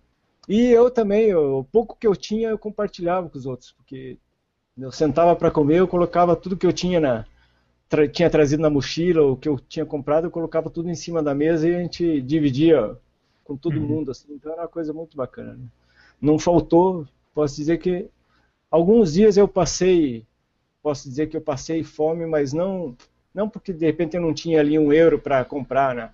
Mas porque por falta assim, um, falta de preparo mesmo de ter comprado alguma coisa na, no dia anterior. Sim. Ou na, na, cidadezinha anterior. Aí você chega naquela cidadezinha e não encontra o, a tenda aberta ali e acaba ficando sem nada. Né? É verdade, é. Muitas vezes a gente não se planeja, no dia seguinte a gente sai e, e acaba não sem tipo sem café da manhã, sem nada porque não comprou no dia anterior, as coisas estão fechadas, aí tu tem que caminhar comigo aconteceu, eu caminhei eh, nos primeiros dias. Eu vi no mapa que tinha um, ia ter um, um, bar aberto, um restaurante, não aberto, que tinha um bar. E aí eu falei, não, vou caminhar uns 5 quilômetros e vou chegar lá e vou comprar algum café, algum bocadilho, sei lá, bocadilho é aquele sanduíche, para quem não sabe. E cheguei lá e tava fechado, cara. Aí, pô, olhei no mapa, mas não lembro direito, acho que era mais 5 quilômetros. No final eu acabei caminhando quase, tipo, bastante, quase metade do dia sem comer e, tipo, na noite anterior não tinha jantado bem. Então, realmente é bom se planejar bem eh, no negócio do café da manhã, gente. Comprar sempre uma maçã, alguma fruta no dia anterior, alguma coisa que tu gostaria de comer no, no café da manhã, só em caso que tiver fechados os, os restaurantes, né? É. Tem um, um, tipo de laranja que parece aquela laranja baiana, né? Uma laranja é. gigante, assim que você. Aquilo ali já vale por uma refeição, né? Já, aquilo lá tem açúcar e calorias, né? Bem legal. Eu digo pro, pro Orlando que eu acho que uma laranja aquela por Orlando é pouco. Né? Muito obrigado pelo comentário. é legal. Bom, gente, a gente já tá, já estamos a duas horas é. e 20 minutos. Então acho que vamos começar a concluir. Eh, como a gente tinha prometido, a gente vai fazer um sorteio de três inscrições do curso Caminho. Edson, tu está disponibilizando três livros também, né? Três cópias do teu livro. É, três é, cópias digitais, né? Digitais. O e-book, né? Você, você pode então, para ser bem sincero, gente, a forma de fazer sorteio, eu ainda estou trabalhando numa forma mais justa e mais, mais tecnológica de fazer o sorteio, mas o que eu venho fazendo agora, nos últimos seminários, é realmente fazer perguntas aqui no chat e a pessoa que responder primeiro ganha eh, o, inscrição ou o livro, né? Então vamos fazer uma inscrição, um livro, uma inscrição, um livro eu, são perguntas fáceis, das quais a gente conversou aqui durante o seminário. Então, realmente, acho que todo mundo sabe as, as respostas. Eu só, tô, só me falta uma pergunta, gente. É, Edson e, e, Orlando. Falta uma pergunta. Então, pense numa pergunta que eu posso fazer aqui no chat para o pessoal. E a gente vai fazer essa pergunta no final, tá bom? Então, deixa eu ver aqui. Então, gente, vamos lá. Primeira pergunta, valendo um, uma inscrição no curso O Caminho. Qual é o nome da cidade onde acaba o caminho em Santiago? Vamos lá. Guilherme falou, opa.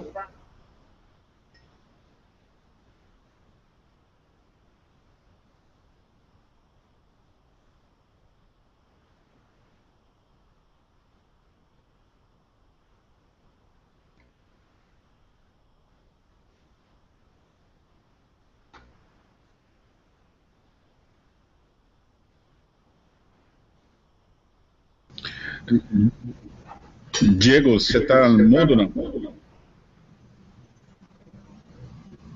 Tá me ouvindo? Agora sim.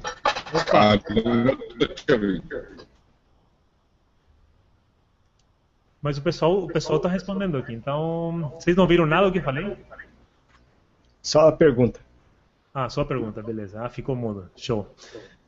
Bom, a primeira pessoa que respondeu certo foi o Guilherme. Então, o Guilherme tem o primeiro inscrição do curso. E eu vou melhorar esse sorteio, gente, mas por enquanto é assim. Então vamos lá. Segunda pergunta, valendo um livro do Edson. Uma cópia digital o Diário um Vagabundo, show de bola, livro fresquinho. A pergunta é a seguinte: Como se chama o documento onde o peregrino recebe os carimbos durante o caminho? Tem um documento que todo peregrino tem que carimba os carimbos durante o caminho de Santiago. Qual é o nome desse documento? Vamos ver aqui. O pessoal está respondendo a pergunta anterior, ainda tem um. Ali, o Orlando está mostrando o documento.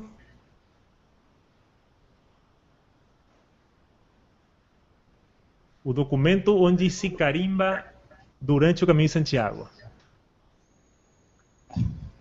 Vamos lá, gente. Cassandra, Bruno, Pedro, Margarete. A credencial. Marco respondeu a credencial do peregrino, então Marco. Marco respondeu Marco A. Credencial do peregrino ganhou uma cópia do livro do Edson, O Diário de um Vagabundo livro. Então vamos para a terceira pergunta. Orlando ou Edson, vocês têm alguma pergunta para fazer para o pessoal? É, eu, eu, pensei, por exemplo, qual que é a, a, cidade que marca exatamente a metade do caminho.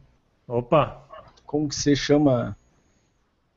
Como que se um dos símbolos da, da do caminho também que que vem que vem do mar, né? Como que é o nome daquela? Olha, eu não sei a resposta, então vou esperar o pessoal responder e tu me fala depois. Qual do, da metade do caminho? É, já. Então é isso aí, pessoal. Qual é a cidade que marca metade do caminho de Santiago? Vamos ver se alguém sabe. Valendo uma inscrição no curso. O pessoal está falando Vieira, León, Concha, Fisterra, não é? Astorga, León, Vamos lá, gente. Tá, tá, tá esquentando. Metade do caminho. León, Vieira, Burgos. Começa com S. Começa com S, gente. Olha lá,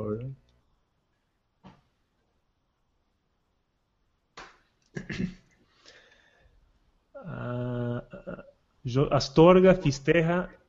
Não ouviu a pergunta. A pergunta é qual a cidade que marca a metade do caminho de Santiago? Vieira, Começa com esse. Samos. Não sei. Samos? Fromista. Tem alguma outra dica, Orlando? Existe um marco bem no centro da cidade, existe um marco indicando. Sahaum? Sa Sahaum? Epa, é esse mesmo. Sandra. Acertou. Então, Sandra acertou. Saragum. Saragum. Saragum. A Sandra ganhou uma inscrição para o curso do Caminho Santiago. Ótimo. Orlando, tu tem uma pergunta? Para ganhar o livro? Para ganhar o livro. Uh, qual é o nome do primeiro. O nome da peregrina brasileira encontrou? Acho que cortou tua pergunta. Pode repetir? Qual é o nome da peregrina brasileira que o a primeira peregrina brasileira que o Edson encontrou lá em Ele comentou aqui. Então vamos lá, gente. Qual é o nome da primeira peregrina brasileira que o Edson encontrou no caminho? Ele comentou aí, aqui quando ele estava contando a história. Valendo uma cópia do livro digital. Neuza. Essa mesmo. Neuza, Rodrigo, tu ganhou uma cópia do livro digital. É... Bom de memória. Ah, parabéns. Então agora vai mais uma cópia do curso, do, uma inscrição do curso Caminho. 5, inscrição. Vamos ver aqui. Uhum. Então, a pergunta número 5. Uhum. Como é chamado o deserto, entre aspas, da Espanha? Aquele, aquela parte do meio do caminho que Orlando comentou aqui no, no, no seminário, que é uma parte bem monótona, bem é, difícil psicologicamente durante o caminho. Vamos lá. Qual é a parte, o nome do deserto da Espanha que passa o caminho Santiago? Vamos ver. Meseta. Mônica acertou. e tu ganhou uma inscrição do curso Caminho Santiago, Mônica. Meseta, mais conhecida como a Meseta da Espanha. E a última pergunta, valendo um livro. Vocês têm alguma ideia, eh, Edson e Orlando? Se Orlando tem, eu, eu pensei em uma. Não, va vale o livro, deixa, deixa o Edson. Vai, Edson. Ah, então, deixa eu, deixa eu dar uma olhadinha aqui para ter certeza que eu vou fazer a pergunta certa. Né? Mas, é, da metade em diante do caminho, existe uma cidade que, que, que, que o símbolo daquela cidade é, é, um castelo templário mas muito grande. É uma cidade muito que tem muito turista porque por causa desse castelo é um castelo gigante conhecida a cidade é conhecida por causa desse castelo. Então vamos lá gente. Qual é o nome da cidade onde fica o Castelo Templário? Que é bem famosa durante o caminho de Santiago. Existem vários castelos templários mas esse é o mais, é o mais famoso do, do caminho né? maior também que eu... eu tu sabe que eu tenho o, o Leão Sebreiro Tomar Leão eu tenho a, a, imagem na mente, Edson, mas eu não lembro o nome da cidade exatamente, mas eu acho que eu sei. Mas eu sei do qual castelo tu está falando. Nájera, Meseta, não, Meseta já foi. É, fica mais da, da metade diante do caminho, mais pra frente. Logro, logro, Logronho? Não.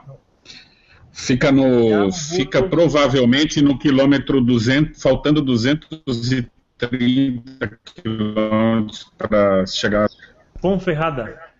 Ponferrada, é isso mesmo. Bom, o Rodrigo ganhou, ele já tinha... Exatamente. Dando 230, é mais ou menos isso, né, Orlando? 230 aqui. Isso. Bem, é. Não sei se vocês viram um castelo maior, mas eu, pelo menos, não, não encontrei um maior que aquilo.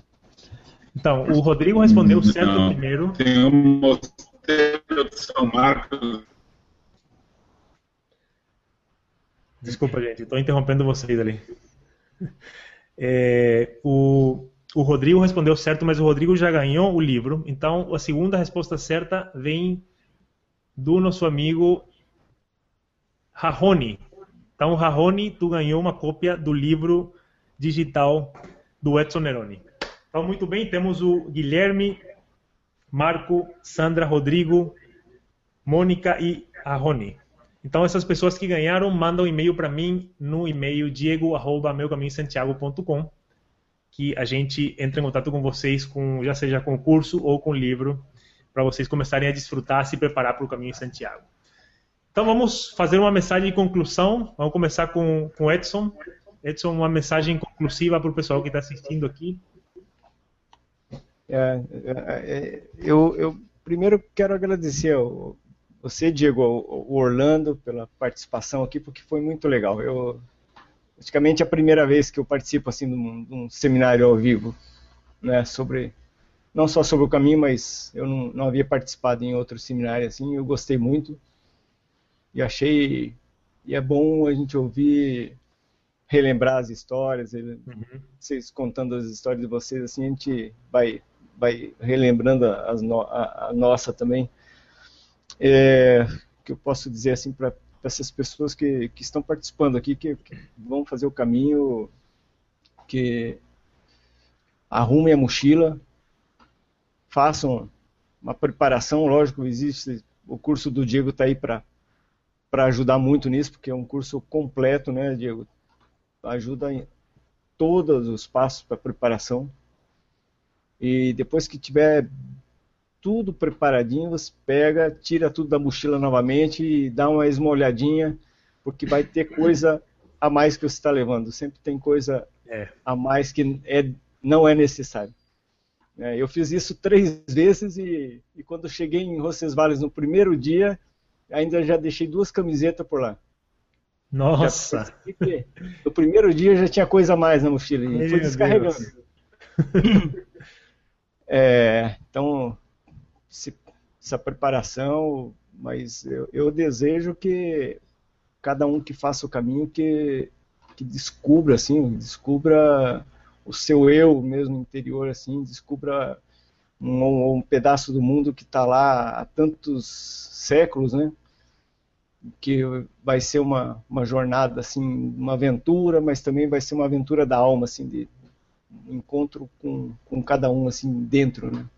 Eu espero que cada um se, se encontre mesmo nessa, nessa jornada, faça muitos amigos e, e continue aqui a, a, se, a se corresponder com o Diego aqui, porque eu, depois que eu descobri o site dele, assim, eu tô, eu gosto, gosto sempre de dar uma olhadinha, sempre ver os comentários, porque eu percebo que tem muita gente que tem dúvidas, cheio de dúvidas, e o Diego com toda a paciência responde a todas as dúvidas, mas muitas dúvidas vão ser respondidas só no caminhando mesmo. Só quando você começar é verdade. A, a, a, criar umas bolhas, um, um, algum, começar a cansar com a mochila nas costas, aí algumas dúvidas você vai começar, vai perceber. Algumas você vai perceber que não tem, não nem tinha importância de ter essas dúvidas. Algumas outras vão ser respondidas. Né? Então é isso que espero de né, desejo que cada um viva bem o, o, caminho que a época que for, quando for,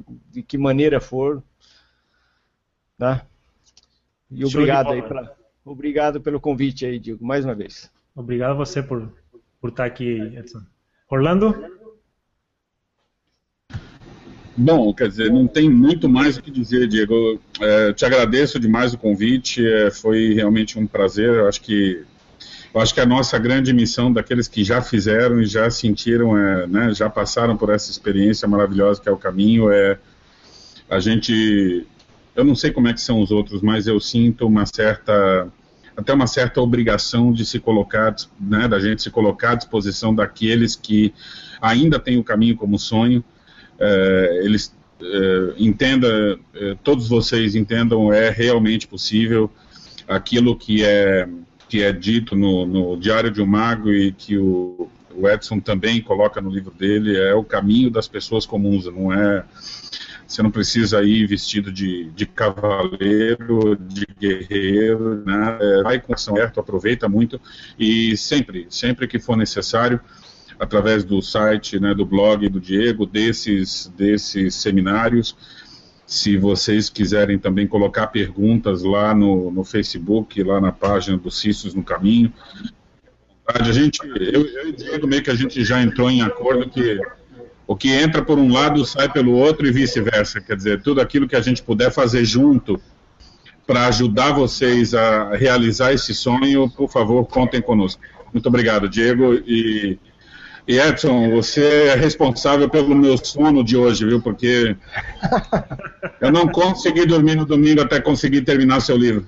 É, eu... Muito bom, gente. Não deixem de comprar, não deixem de comprar esse livro, porque tem duas partes. Tem a parte, a primeira parte ele fala muito e conta muito a história e os detalhes do caminho, as histórias todas, as lendas e tudo mais. E é fantástico, é muito detalhe. E a segunda parte é a parte em que ele abre o coração para aquilo que ele sentiu e como é que foi a experiência dele. Show de bola, não deixa de comprar esse livro porque vai valer a pena. Abraço para todos, tenham todos uma boa noite. Obrigado de novo, Diego. Um abraço, Edson. Para comprar o livro do Edson, o link é, o short link é meucaminhosantiago.com/livro e ele vai ser direcionado para a página da Amazon. Ali tu consegue comprar diretamente. Então é meucaminhosantiago.com barra livro. Esses links, todos esses links que a gente conversou no seminário hoje, todas as dicas que a gente compartilhou, eu vou mandar um e-mail no final, provavelmente amanhã, eh, com todos esses links, todas as informações para tu ter acesso. Se tu não anotou, não se preocupa, tu ainda vai ter acesso a todas essas informações. O, uma coisinha última aqui, o Clever está falando que ele respondeu certo o Ferrada. O negócio é assim, gente. Às vezes tem um delay, tem um atraso no, no computador de vocês para chegar as perguntas. Aqui, como eu estou na central, chegam bem certinho em ordem.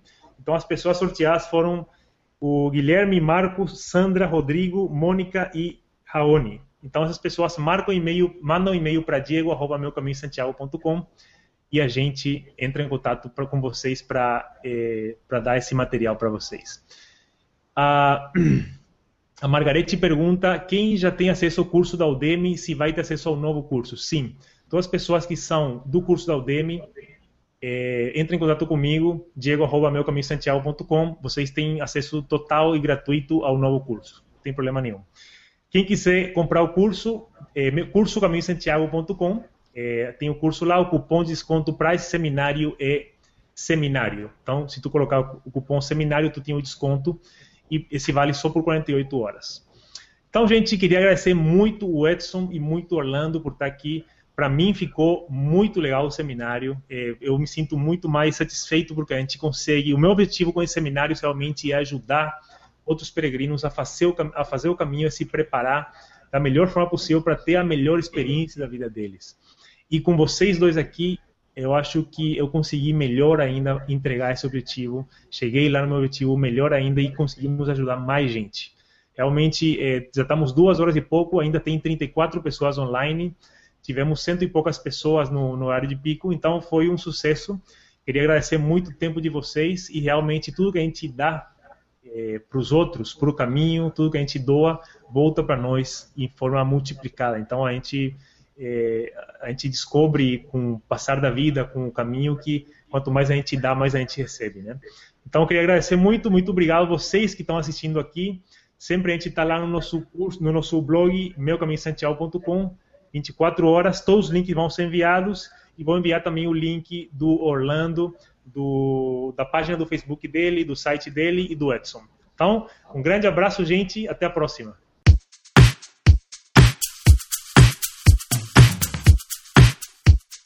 Final do seminário, e aí, gostou? Valeu a pena? O que, que tu achou? Deixa uma mensagem lá no nosso blog, meucaminhosantiago.com e a gente pode conversar por lá. Fico feliz de ter você aqui nesse episódio de podcast e fica ligado que a cada semana a gente publica um novo episódio de podcast sobre o caminho Santiago de Compostela para ajudar peregrinos como você, pessoas que gostam do caminho e que estão se preparando para fazer essa caminhada e ter a melhor experiência da sua vida. De novo, lembramos que o nosso curso Caminho Santiago está no endereço cursocaminhosantiago.com, um dos melhores materiais que existe no mundo para se preparar para o caminho e espero ver você no próximo episódio do podcast. Um grande abraço, até a próxima.